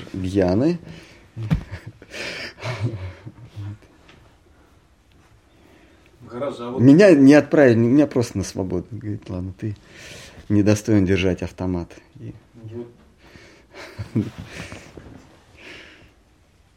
Да-да. А, ну вот Шинкарит, вы сказали, единые браман, они воспринимают как реальность и, соответственно, свою я с этой реальностью тоже.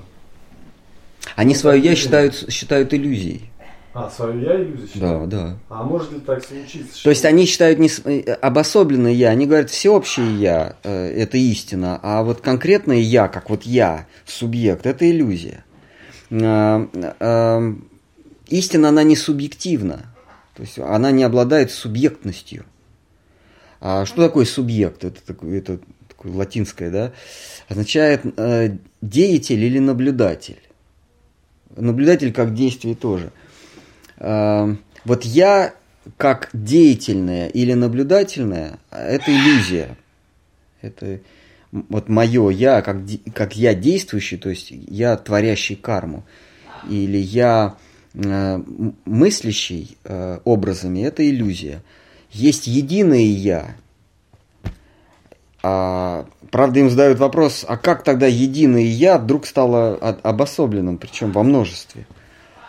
И одни из них говорят, единое я впало в иллюзию, и тогда у нас э, расширяются глаза. Как это так?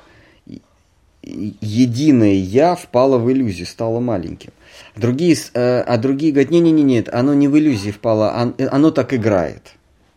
Тогда, тогда у нас вопрос.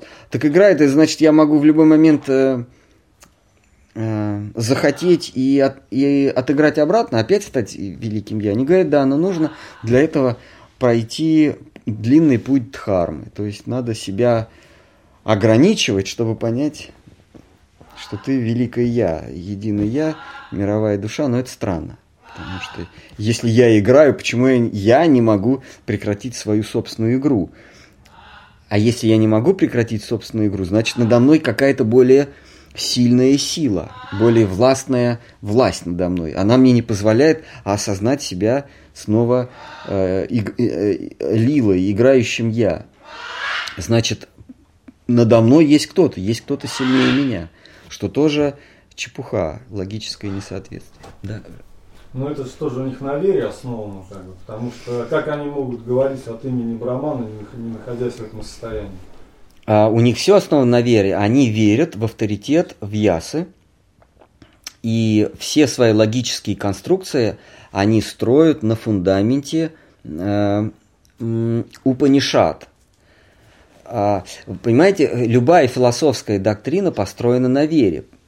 То есть всегда должен быть постулат э, или набор постулатов, которые, которые вы не подвергаете сомнению. Если вы подвергаете сомнению фундамент, ну тогда вы должны найти еще больший, э, еще более лучший фундамент. Более, более лучше хороший фундамент. Потому что за основу чего-то вы должны, вы должны взять. Вот они берут за основу Упанишады. Упанишады это совсем не религиозные произведения, это чисто философские произведения. Упанишады означает упа нишат. Упа это верхний, нишат это сесть. То есть то, чему ты внимаешь, э, нечто высокое, чему ты внимаешь э, ниже его, став ниже его. Упа нишат. Нишат это садись. А, и там нет никакой религиозной, там Бог как, как субстанция, там очень похоже на Декартову логику. Э, и Маевади, они, и, и вообще и, э, э, брахманисты и прочие, они берут Упанишады. Э, кто, кому не нравится вся вот эта вот мифологическая скорлупа вет, они берут просто Упанишады и им следуют. Но они их принимают за, за авторитет. Они говорят, в Панишадах говорится, «А, бытие есть, небытия нет. Можно же сказать, нет, небытие тоже есть. Ну тогда копай дальше, а мы, а мы будем расти вот от этого, от этого постулата. Мы признаем, что небытие нет, небытия нет, я есть, э, а, э, э, есть сомнение, есть я, есть бытие, есть сущность, несущности нет, там что-то такое, я вот всех тонкостей не знаю. Но вот они от этого отталкиваются. Они берут набор постулат и в них, постулатов и в них верят. Верить вы все равно должны.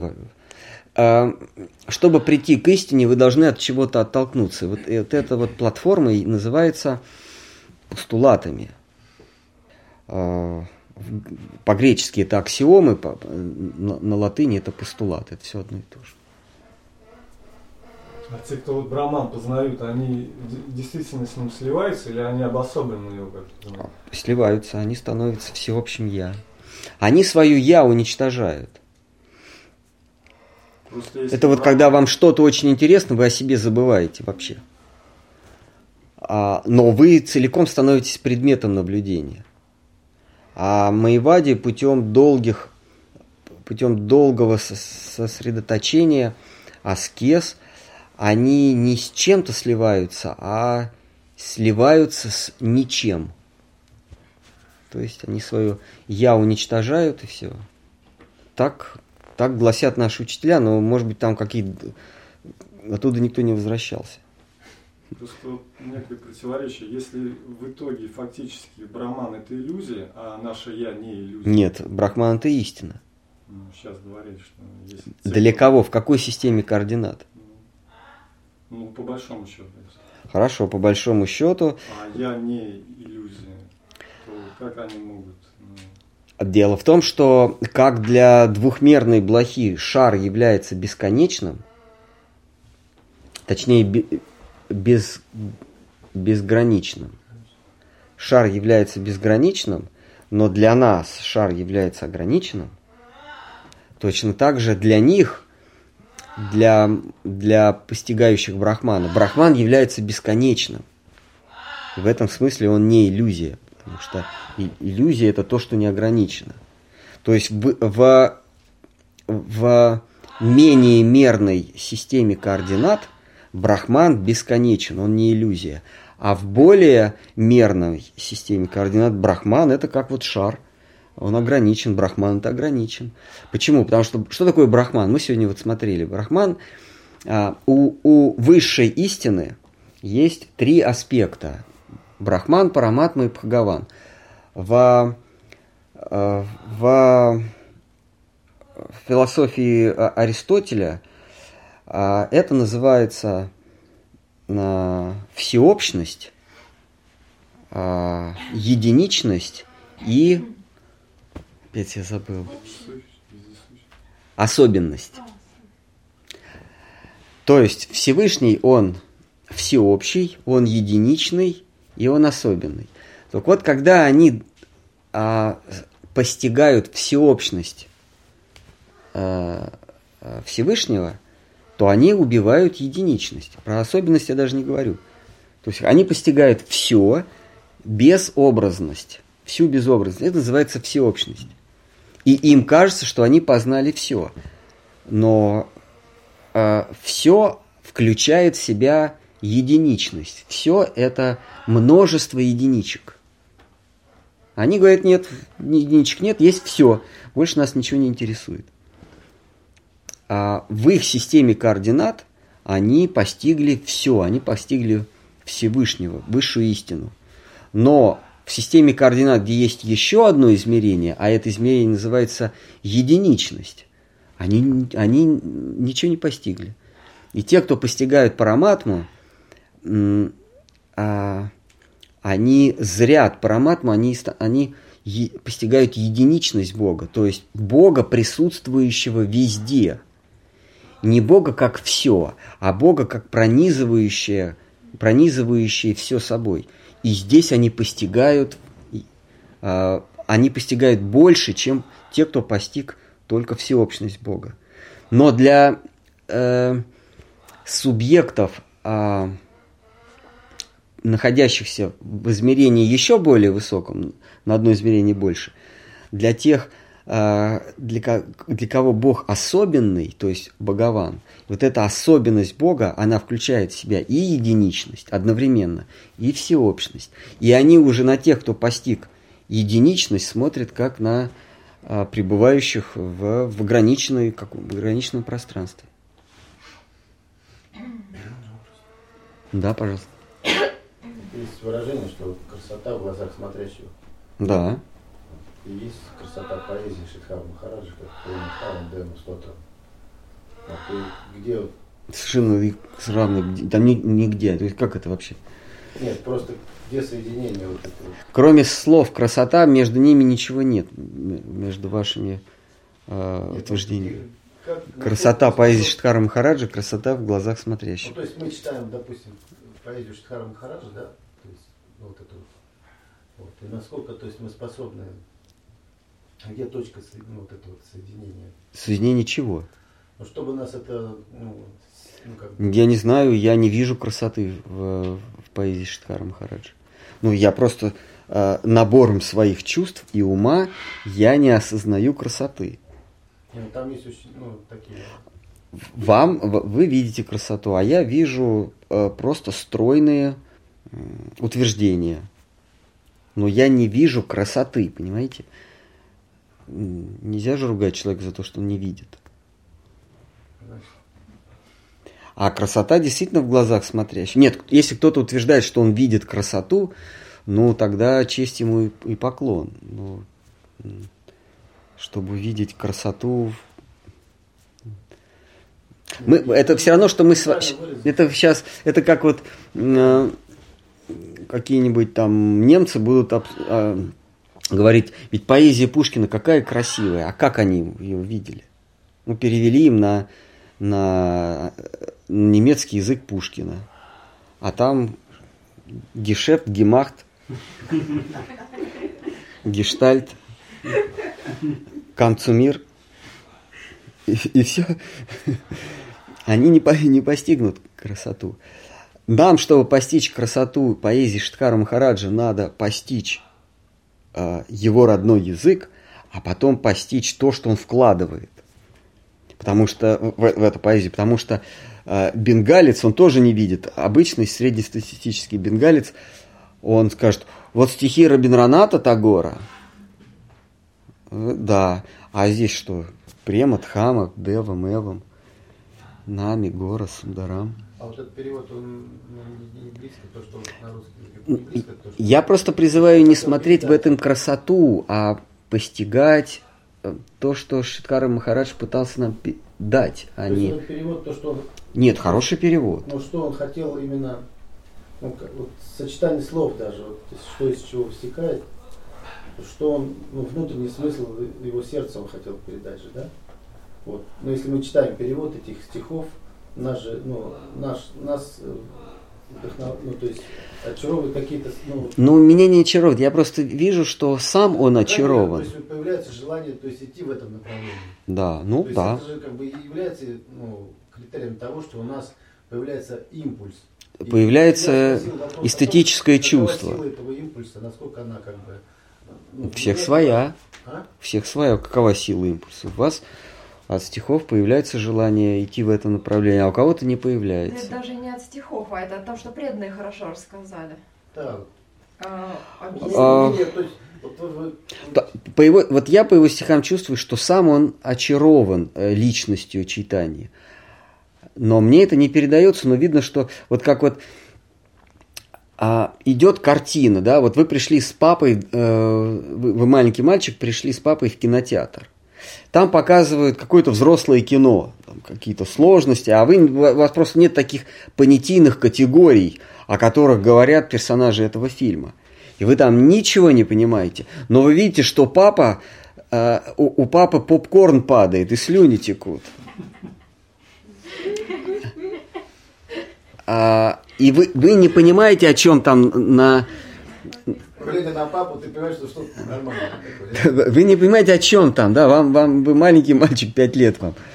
Но папа, ну, папа таким вы никогда не видели даже с мамой. И вы понимаете, что там на экране его что-то вдохновляет.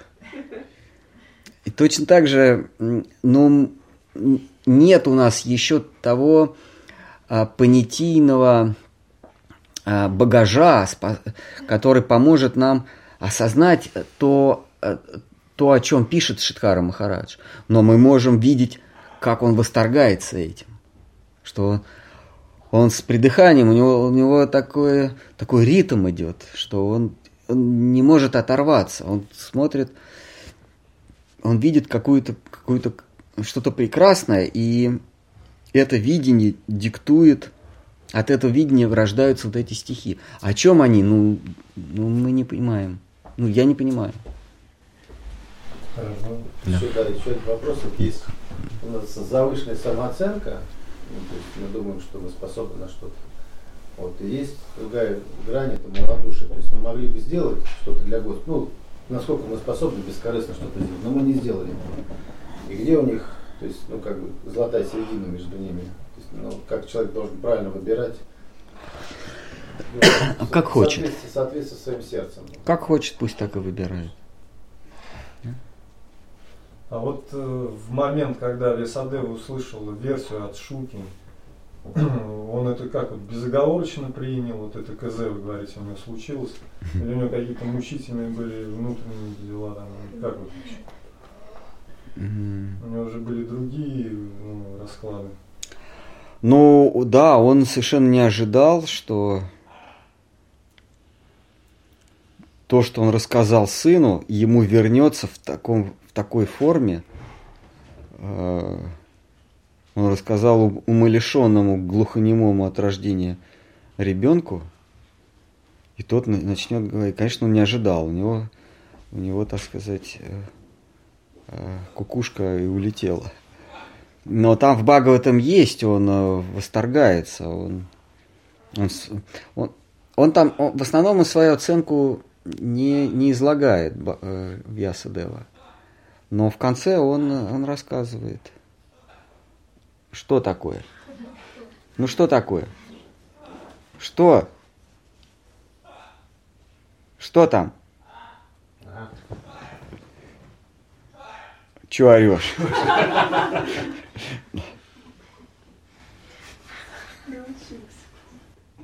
Но она не у нас, она до этого. Чего орешь? Вот. А он в нескольких местах ближе к концу это перед, перед 12 книгой, по-моему, в конце 11. Он, а, а, и, и, в конце 10, где веды э, восторгаются лилами Кришны, веды говорят, мы даже не знали, что в нас такое содержится. Пришла олицетворенная веда и говорит, «Ну, я сама не знала, что, э, что такое может быть э, лила мальчика Кришны. И, и, и, и Вьясадева тоже присоединяется к этому. Он говорит, что э, э, то, что, что значит, на- написано про лилы э, Кришна Шимасундары в, его обители во Вриндаване, оно выходит за рамки мудрости, за рамки постижения здешнего и тамошнего мира. Вот это он говорит. Но в целом он просто молчаливо записывает за Шукадевой. А вы не понимаете, потому что вы всего лишь посредник, да? Ну, ну, ну кто а, дерзнет сказать, что он понимает красоту стихов Шидхара Махараджа? Можно? Да. Вот. Говорится, что к истину, например, какая-то личность, к нему приходит откровение, и он дает это, передает это дальше как знание. И тот, кто воспринимает это, он не видит это как откровение, потому что он этого не, не, не испытал. И насколько для него полезно и правомерно, то есть следовать этому знанию, то есть чужому откровению. А, дело в том, что он все равно какому-то будет следовать. А, мы в любом случае следуем чьему-то опыту или своему опыту. Но это исследование дает результаты? Потому что... Что дает? Результат. Плоды. Исследование чужому, ну, чужому а, да. Э, если это правильный, правильная, хорошая личность, опыту которого вы следуете, то будут благие, следуйте, будут благие плоды. Если это нечестивый опыт, нечестивый поводырь, то и, соответственно, плоды будут такие. Но мы вынуждены все равно за кем-то следовать. Э, мы вынуждены принимать интерпретацию кого-то. Вот хрестоматийный пример. Люди верят, что Земля шарообразная. Я сейчас привожу это как пример. Не собираюсь сейчас про земной шар говорить. А, дело в том, что вера в то, что Земля шар, это чистая вера. А, никто из верующих в шарообразной Земли никогда не видел земной шар. А, более того, его личный опыт каждого показывает, что, зем... что горизонт плоский. Но он все равно верит то, что Земля шар. Хотя чистый опыт ему говорит это не так. То есть, а, а когда ему с умным лицом, а, есть, есть такая категория людей, которые называются ученые, а, они а, есть очень э, заслуженные ученые. Это те, кто собрались и друг другу дали титулы. Собрались они вместе, говорят, слушай, а давай ты будешь кандидатом наук, а я доктором. Он говорит, а почему так? Ну ладно, давай наоборот. А ты будешь э, Нобелевским лауреатом. Давай, давай просто назовем друг друга как-то. И будем так и называть. То есть, иными словами, давай, давайте соберемся и друг другу много лайков поставим – и посторонний наблюдатель э, э, получит впечатление, что э, мы авторитетные. Я, давай, давай что-нибудь напишу, а ты мне лайк поставишь. А, и кто-то заходит на его ресурс мыслительный, говорит, о, один лайк, два лайка, наверное, стоит почитать. Так вот, те, у кого много лайков, э, так, так называемые авторитетные ученые, они начинают тебе объяснять, что Земля шарообразная, а, и вообще не говорят, наука это то, что можно подтвердить экспериментом. Когда ты говоришь, а можете вы мне эксперимент показать, что Земля шар?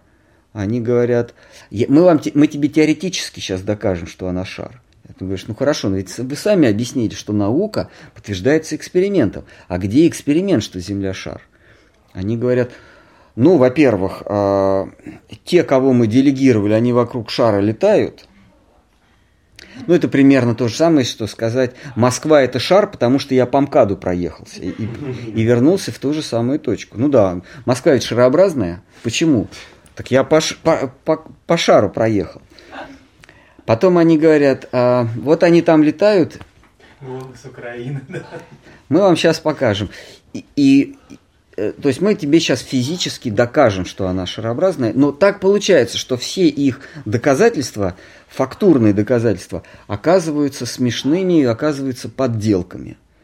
От, э, от этой МКС до э, земного, фотографии земного шара, где облака там насчитали что-то около 38, как это называется, копи, копипейстов. Там облака, они прям копируют друг друга. Вот. Или показывают видео, что там над землей они летают и вот фотографируют. Но оказывается, что облака стоят. Там вот они сутки пролетели, вернулись, а облака те же самые. Такое возможно. Везде, везде что-то такое, какие-то прокольчики.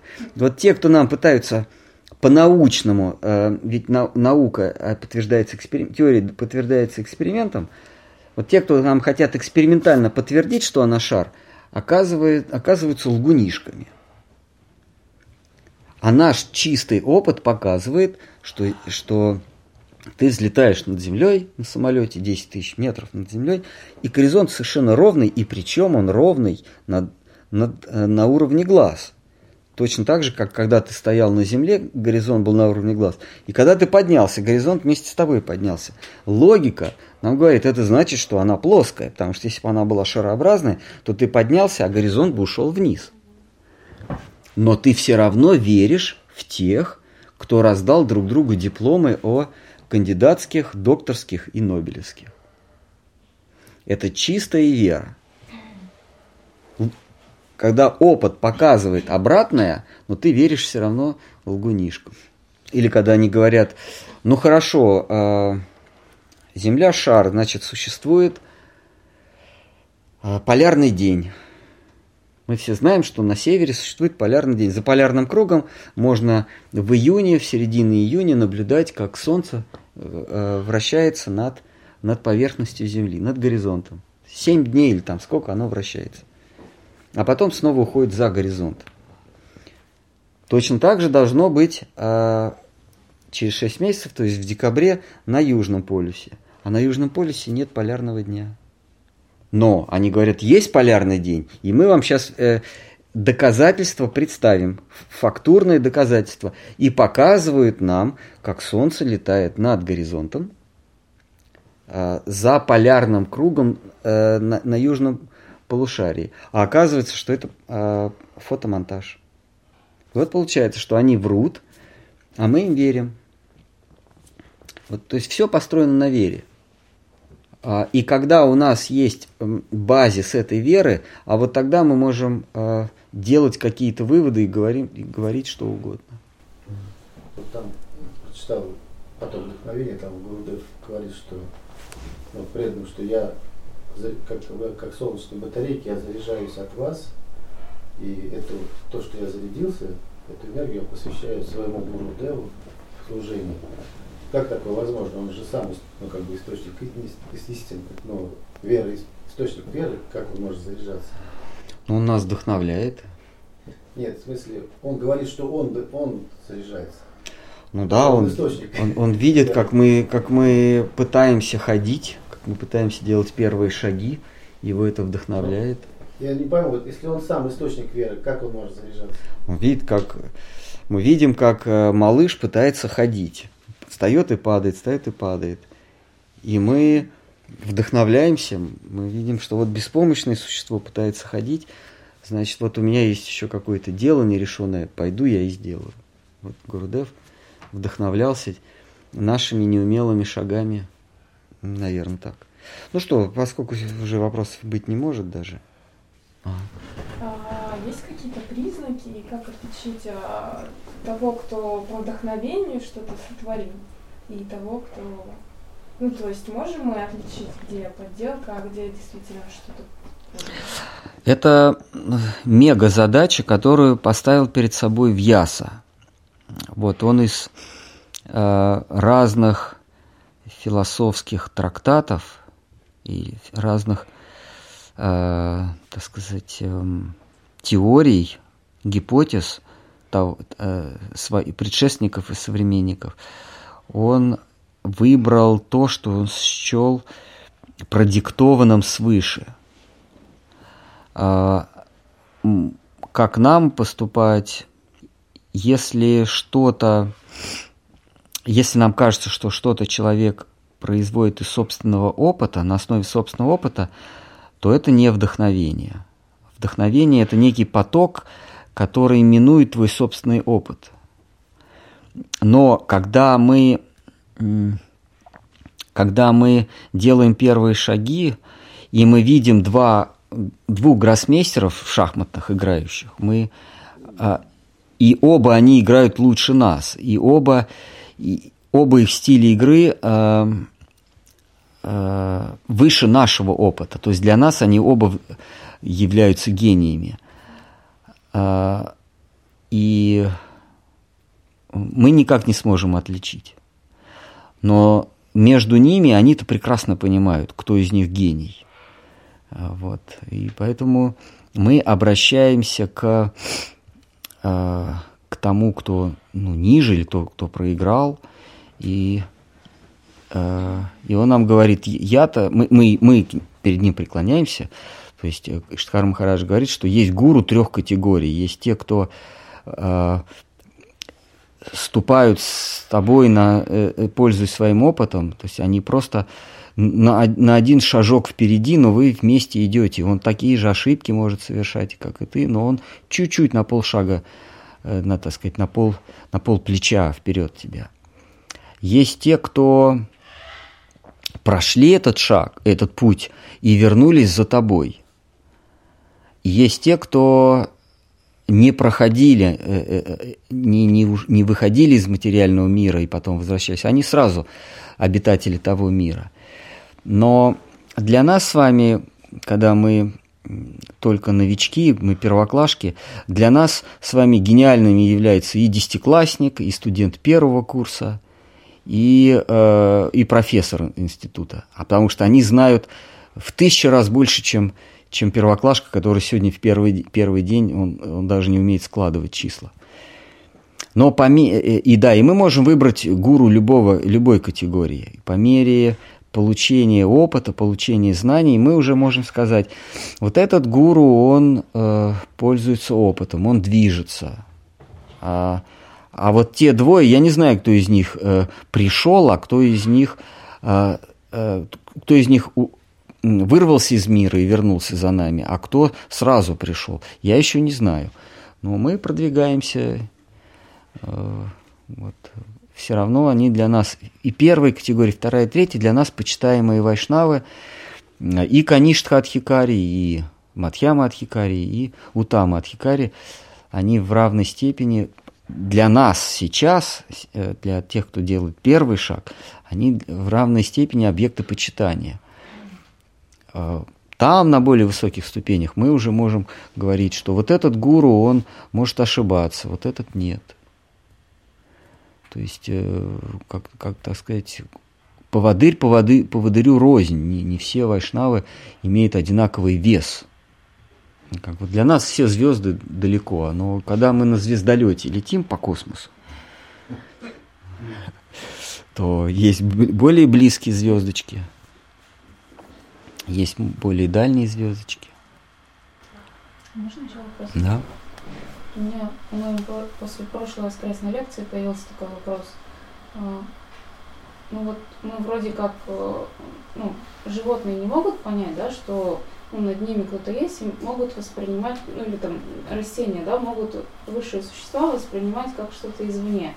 Нам вроде, ну, дан разум, и мы понимаем, что есть кто-то выше, и вот у меня сформировался такой, не, не знаю, нормальный такой вопрос задавать, но как понять, что а, выше Радхи и Кришны никого нет? Ну, у меня почему-то зародилась такая иллюзия, что ну, а, если Брахма творит мир, то, а может быть, они такие же? Да, может быть. Вполне возможно. Это как в, в, в науке. Мы, э, есть э, мы, мы собираем некий фак, э, фактический ресурс, то есть некий, собираем некие факты. И дальше нам нужно их э, организовать, то есть э, э, создать гипотезу, которая могла бы эти факты упорядочить, а, объединить, подвести некий, некий итог и предсказать Э, поведение там, физических тел там, или, или поведение толпы или что-то такое, ну, поведение, некое, некое поведение объектов, э, исходя из, из э, нашего вывода, сделанного на основе фактов. Ну, как, например, вот мы бросаем э, яблоко сто раз, бросаем груши сто раз, и мы делаем вывод, что что бы мы ни бросили, оно падает на землю – и дальше мы думаем, что если я брошу железку, она тоже упадет. Я бросаю, она тоже падает. Это все, так сказать, это, это укладывается в, в, в эту гипотезу. И вдруг появляется какой-то вдруг появляется какой-то факт, который не укладывается в это. Ну, что-то я бросаю, оно не падает. Оно, на, на, наоборот, улетает. И я тогда должен найти объяснение этому. А, например, если вещь легче воздуха, то она не упадет, а улетит. Я делаю вывод. То есть я, я беру один шарик запускаю, второй красный шарик, желтый шарик. Потом говорю, любые шарики, которые я запущу, они улетят вверх. Если я их надую воздухом, э, газом легче воздуха. И тогда моя прежняя гипотеза или теория дополняется новой. Потом появляется новый факт, э, который э, не, не, не вписывается в эту теорию. И я ему тоже должен нач- дать объяснение. Я начинаю путем э, э, э, логических размышлений или физических экспериментов подводить теоретическую базу под вновь открывшиеся факты. И тогда мои, моя вот эта двойственная теория, она дополняется третьей частью. Причем эта третья часть ни, ни в коем случае не должна противоречить двум первым, а вторая не должна противоречить первой. Вот а, мы с вами находимся на таком этапе, что а, у нас есть некие факты, это любовь Радхи и Кришны, в кавычках факты, да, а, и под эту любовь а, мы подводим а, некую теорию, что это самое высшее, Радха и Кришна самое высшее, что есть. Потому что мы проанализировали а, а, значит, отношения Лакшми Нарайны, Ситы Рамы, а, Ешоды Кришны, Дхрувы и Господа Вишну, слона, у которого хобот оторвали, или что там, с э, там, Брахмой и, и Вишну. Мы, мы это анализируем и приходим к выводу, нам в этом помогают наши святые учителя и помогают веды. Они говорят, что отношение а, высшего красивого начала или высшего прекрасного начала и высшего любящего начала – это самое возвышенное, что есть. А, вот Такова наша теоретическая база, что э, прекрасное и любящее самое высшее, что есть. Как только мы с вами откроем новый факт, который не будет объясняться э, доктриной любви и красоты, доктриной Радхи и Кришны, тогда мы будем искать что-то более высокое, чем любовь Радхи и Кришны. Пока, пока нет еще. Вот как как с, с общей теорией относительности. Вот, э, она э, прекрасно объясняет движение тел на больших скоростях. Э, если мы обнаружим какие-то факты, которые она не объясняет, тогда мы ее отвергнем, найдем новое объяснение, получим, естественно, миллион долларов Нобелевской премии. Но Пока это никому не удалось. Вот пока доктрина о любви Радхи и Кришны э, самая объясняющая все. Если, если найдется новое, то, то я вступлю первый в ряды сторонников, потому что не нужно будет... Э, то есть если доктрина преданности окажется не самой возвышенной, а если вы найдете теоретическое обоснование того, что доктрина непреданности есть э, выше, чем доктрина преданности, я самый первый присоединюсь, потому что лучше, чтобы тебе были преданы, чем ты кому-то. Вот. Но для этого вам надо постараться найти теоретическое обоснование. А можно уточнить? Да. А, вот я именно понимаю с точки зрения ну, Радхи как творца, удовольствие для Кришны. И вот у меня вот именно с точки зрения Творца вот возникло ощущение, что она может творить множество миров, а если над Брахмой есть ну, выше, то над ними, по идее, с точки зрения ну, не красоты любви и преданности, а может быть, я не знаю, с какой-то другой точки зрения, кто-то может оказаться выше. Да, да, только надо тогда найти, дать этому понятие. То есть есть у нас что? Логос, эйдос и то есть слово, идея и миф, действия. Миф – это не сказка, миф означает лила. В греческой философии лила – это миф. То есть это сущность в своем динамическом проявлении. Это называется миф. Так вот, у нас есть а, логос, то есть это а, любовь, слово любовь, а, према, любовь высшей пробы. Есть эйдос, идея, это красота, или не слово красота, а прекрасное, которому тянется. Это, это прекрасное в том смысле, что мимо него ничто не проскочит. Если вы найдете что-нибудь более высокое, мимо чего ничто не проскочит, ну, ну, это, будет, это будет чудо, потому что мимо э, красоты уже ничего не проскакивает. Она, все, она все в себя всасывает, захватывает. Если что-то мимо красоты проскочит и будет э, пленено чем-то еще, ну тогда да, тогда, значит, любовь и красота не самые высокие. И есть миф Лила, это их взаимоотношения. То есть это сущностность. А, это у нас а, эйдос, идея. Есть у нас логос, слово, как а, а, с чего начинается Бхагаватам? Это красота, и это есть слово. Бхагаватам это, это красиво, и это одновременно а, слово о красивом. И оно тоже красивое. И это есть лила тоже. Миф. Миф, логос и эйдос. То есть получается, ну как бы, может быть, что оно как-то на данных об этом нет. Да, просто да, будет данные, значит будем рассматривать. А пока у нас вот есть э, у любой, у любой доктрины должен быть, я повторяюсь еще раз, логос, э, э, идея и логос, эйдос и миф.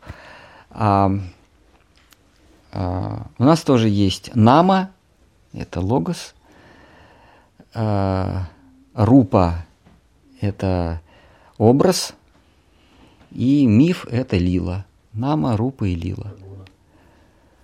Гуна, кстати, это может быть э, идея тоже. Может быть, да. Да. Вот надо думать это все такие.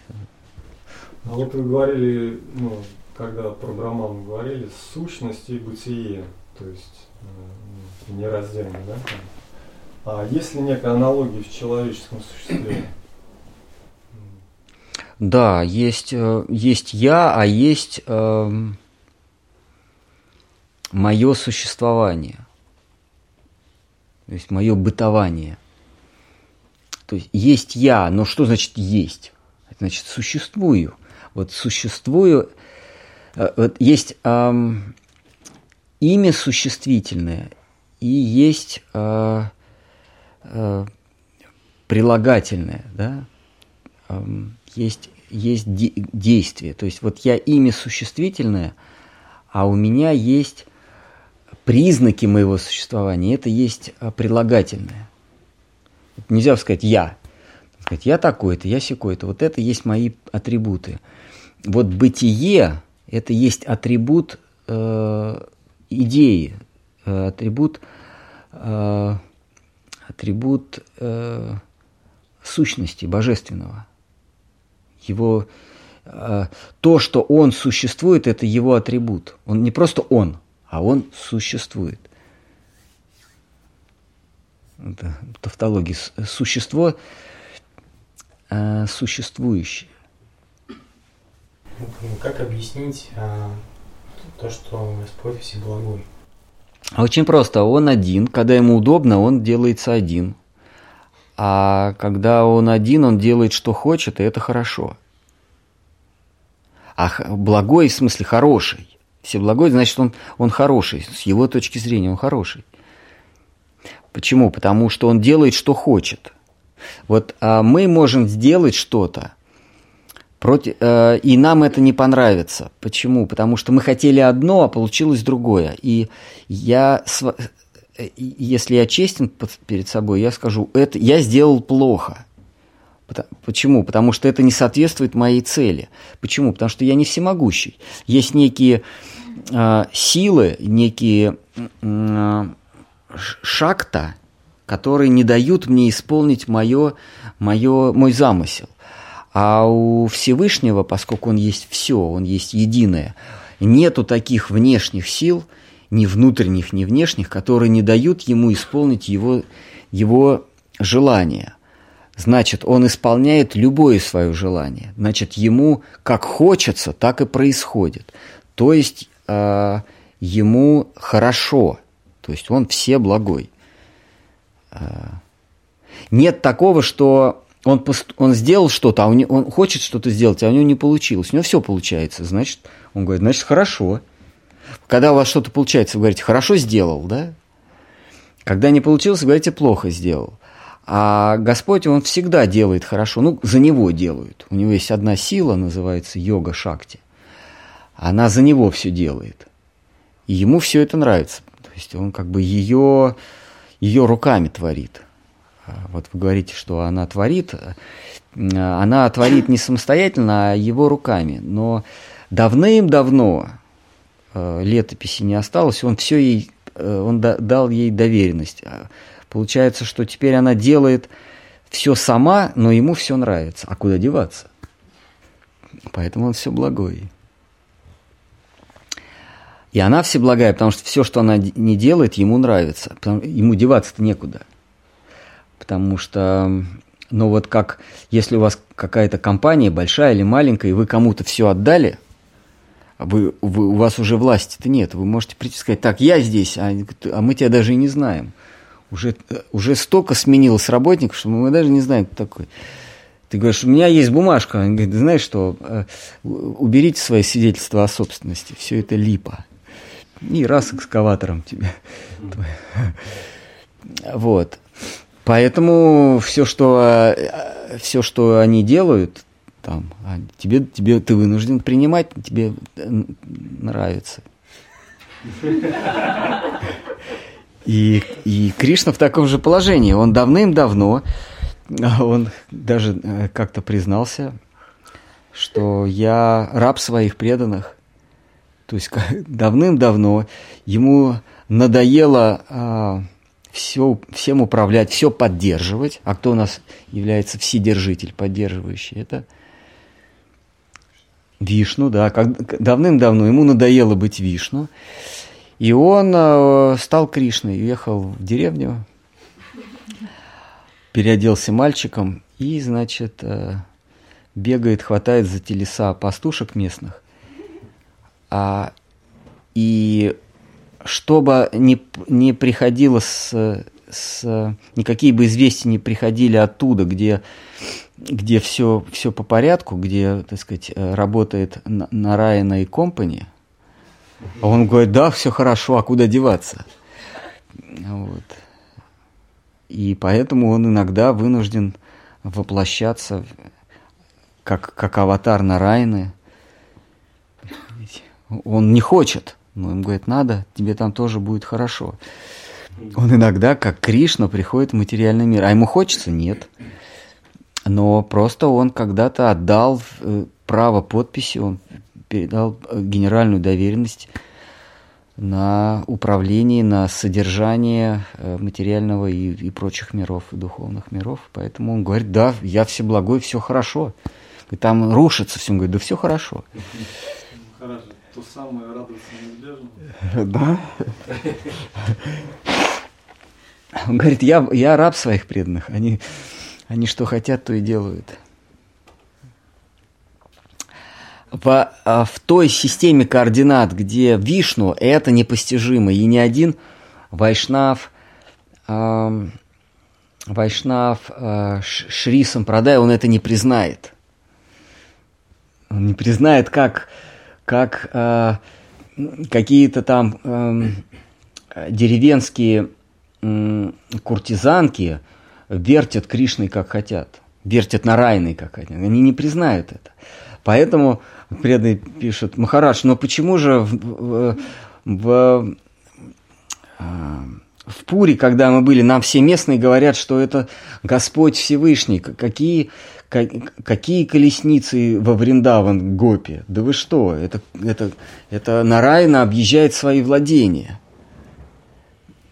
конечно, это их лила. Лила Джаганатха э, Севаков, то есть э, э, слуг Джаганатхи считать, что он...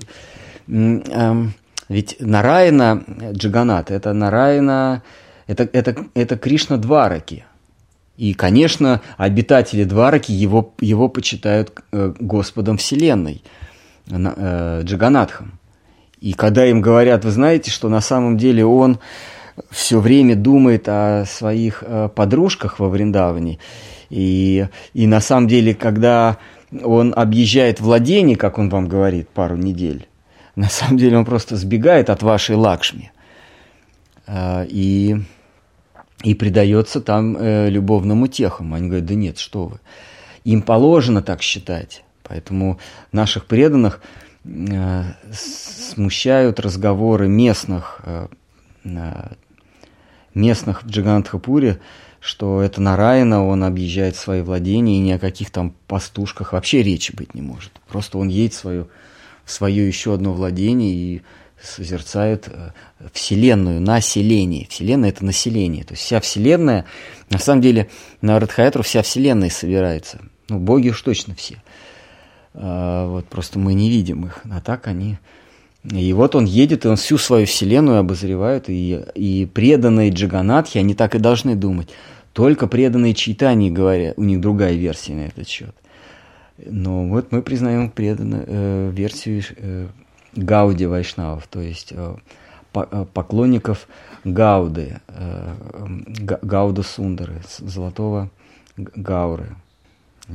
А то, что они так считают, то им и положено считать. Но, может быть, вы говорите, есть там что-то еще выше. Ну, факты, да, нужно как-то фактический материал наработать. Некие, некие Экспедицию отправить. Ну, ну, зарегистрировать несколько случаев, которые не вписываются в доктрину превосходства э, безумной любви и красоты, э, э, беззаветной любви, то есть любви э, в версии маркиза де Сада. Э, есть, есть такое понятие садизм и мазохизм, да? То есть вот это вот, это э, что такое мазохизм? Это любовь, оборачивающаяся страданиями. Это блаженство э, на грани страданий, оборачивающееся страданиями. А, и молитва Шимати Радхарани, обращенная к шмелю, когда у нее совсем, она совсем обезумела, и она в этом шмеле видит видит, э, Шмеля видит Тхоти Кришны. Она и вообще считает, что он от Кришны. Вот у него там пыльца э, этого шмеля со стоп Кришны, э, и пахнет он нектаром, и несет, точно, точно ты его э, э, соглядатай, его шпион, да, и у нее она мутится рассудком, а вот эта сладостная любовь наполненные страданиями или страдания, наполненные сладостным нектаром, это как раз маркиз де Сад, это садизм. Это, это, это как раз то, то, что проповедовал маркиз де Сад, сам, сам того не зная. Он рушил все, у него задача была разрушить все, а, ну, все, все э, э, правила. А то, что разрушение правил – неизбежно сопряжено с разрушением морали, но он не виноват. Он, он поставил задачу всякие правила разрушить. А оказалось, что правила, они это бастионы морали. И он рушит их все. Вот э, это бхакти, которая ну, называется самозабвенная, то, э, то есть э, нет, или, или беззаветная, когда заветов нет. Завет это что такое? Это то, что нам завещали завещал Творец. И э, в любви все заветы сносятся. Если вы найдете что-то более высокое, отлично. Да.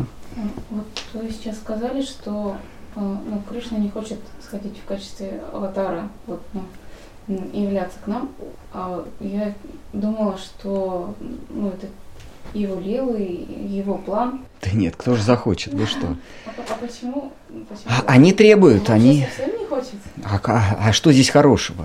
Вы, вы, вы когда-нибудь бы- вы, вы когда-нибудь бы- были в Магнитогорске или в Челябинске? Конечно. И, и что? И вы, и вы хотите сказать? Или в Воронеже? Или в Иркутске? Э, э, Где там? В Ижевске. Вот, так что, да. Сейчас даже вот на сигаретах пишут Омск. Вообще прям совсем не весело, когда он сходит. Э, Кто же, кто же сюда захочет? Э, Не он в том числе, но его заставляют, а- они говорят, надо, и он... а, Он же не лукавит, он говорит, я ничего не могу с собой поделать. Они, мне, они, говорят, они говорят, что а, единственный способ с тобой встретиться без а, посторонних глаз Лакшми и, и- и ее свиты, а, это э, уйти сюда, и я должен. Я, я вынужден. Вот, кстати, мы в Пуре не задерживаемся, мы уезжаем после Радхаятра, а там очень есть замечательный праздник. Он называется Лакшми Виджая. Вот если мы поедем в следующем году, мы обязаны будем остановиться.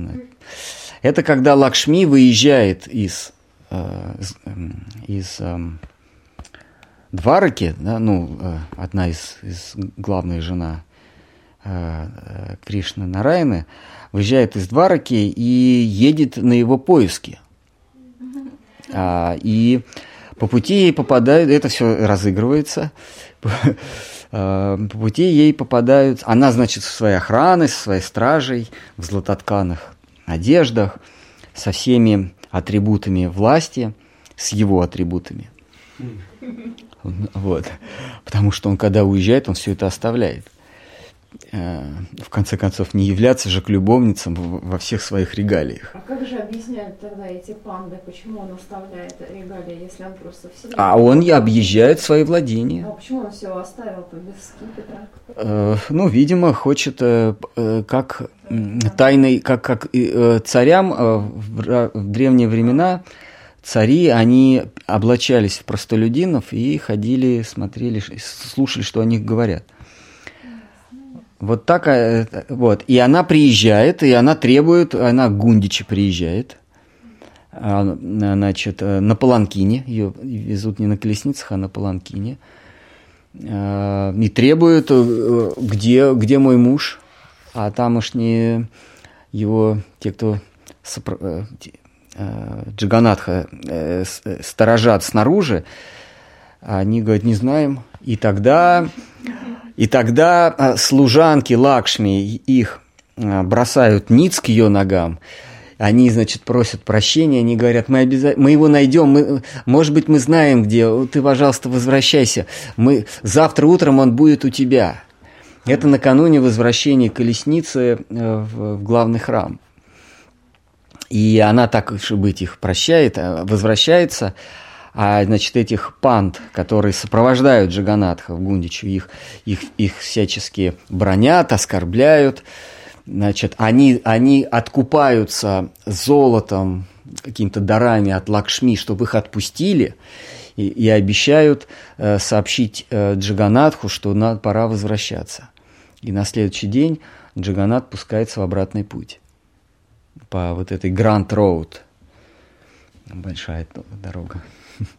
Такой интересный там. Ну, это возле Гундичи, это надо вот прождать. Просто эм, панды решают, когда возвращается э, Джаганат. Иногда это неделя, иногда 8 дней. Иногда бывает 13 дней, вот я слышал. И там не предугадаешь. Панде приходит сон, и он говорит, так, вот Джаганатху пора. Господь э, является к нему и говорит, что нагулялся. Вот, э, говорит этот Господь, э, говорит этому панде, есть клан или семья панд, которые э, с ним на связи через сон. Вот. Там есть разные семьи, они обслуживают Джаганата разными способами. Готовят, стирают, флаг вешают, еду отборную подносят. Кто-то сон видит, кто-то новый мурти. Там много-много кланов. Есть такие. Вот э, Господь ему является и говорит,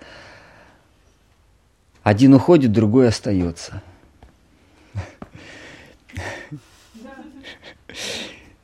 Один уходит, Господь э, Нараяна уходит, а Господь Кришна остается. Вот. И в конце он говорит, что вы в мою жизнь личную лезете? Ну что, все на этой веселой ноте, пора заканчивать. Э, мы же про это вчера кино смотрели. Вы же это видели, да? А? Вы же это видели? Да. Теперь да. Фильм, фильм замечательный. Надо просто смотреть сквозь этого, вот Да, эти. то А то там какая-то негритянка какие-то. Не надо этого видеть, надо смотреть на туда. Так что фильм замечательный. Как назывался? Да, один уходит, другой остается. Один сходит с ума и, оста- и остается с Лакшми. Ну что, все на сегодня. Да, Давайте. Все, давайте, Хари Кришна, потому что вопросов и быть не может больше.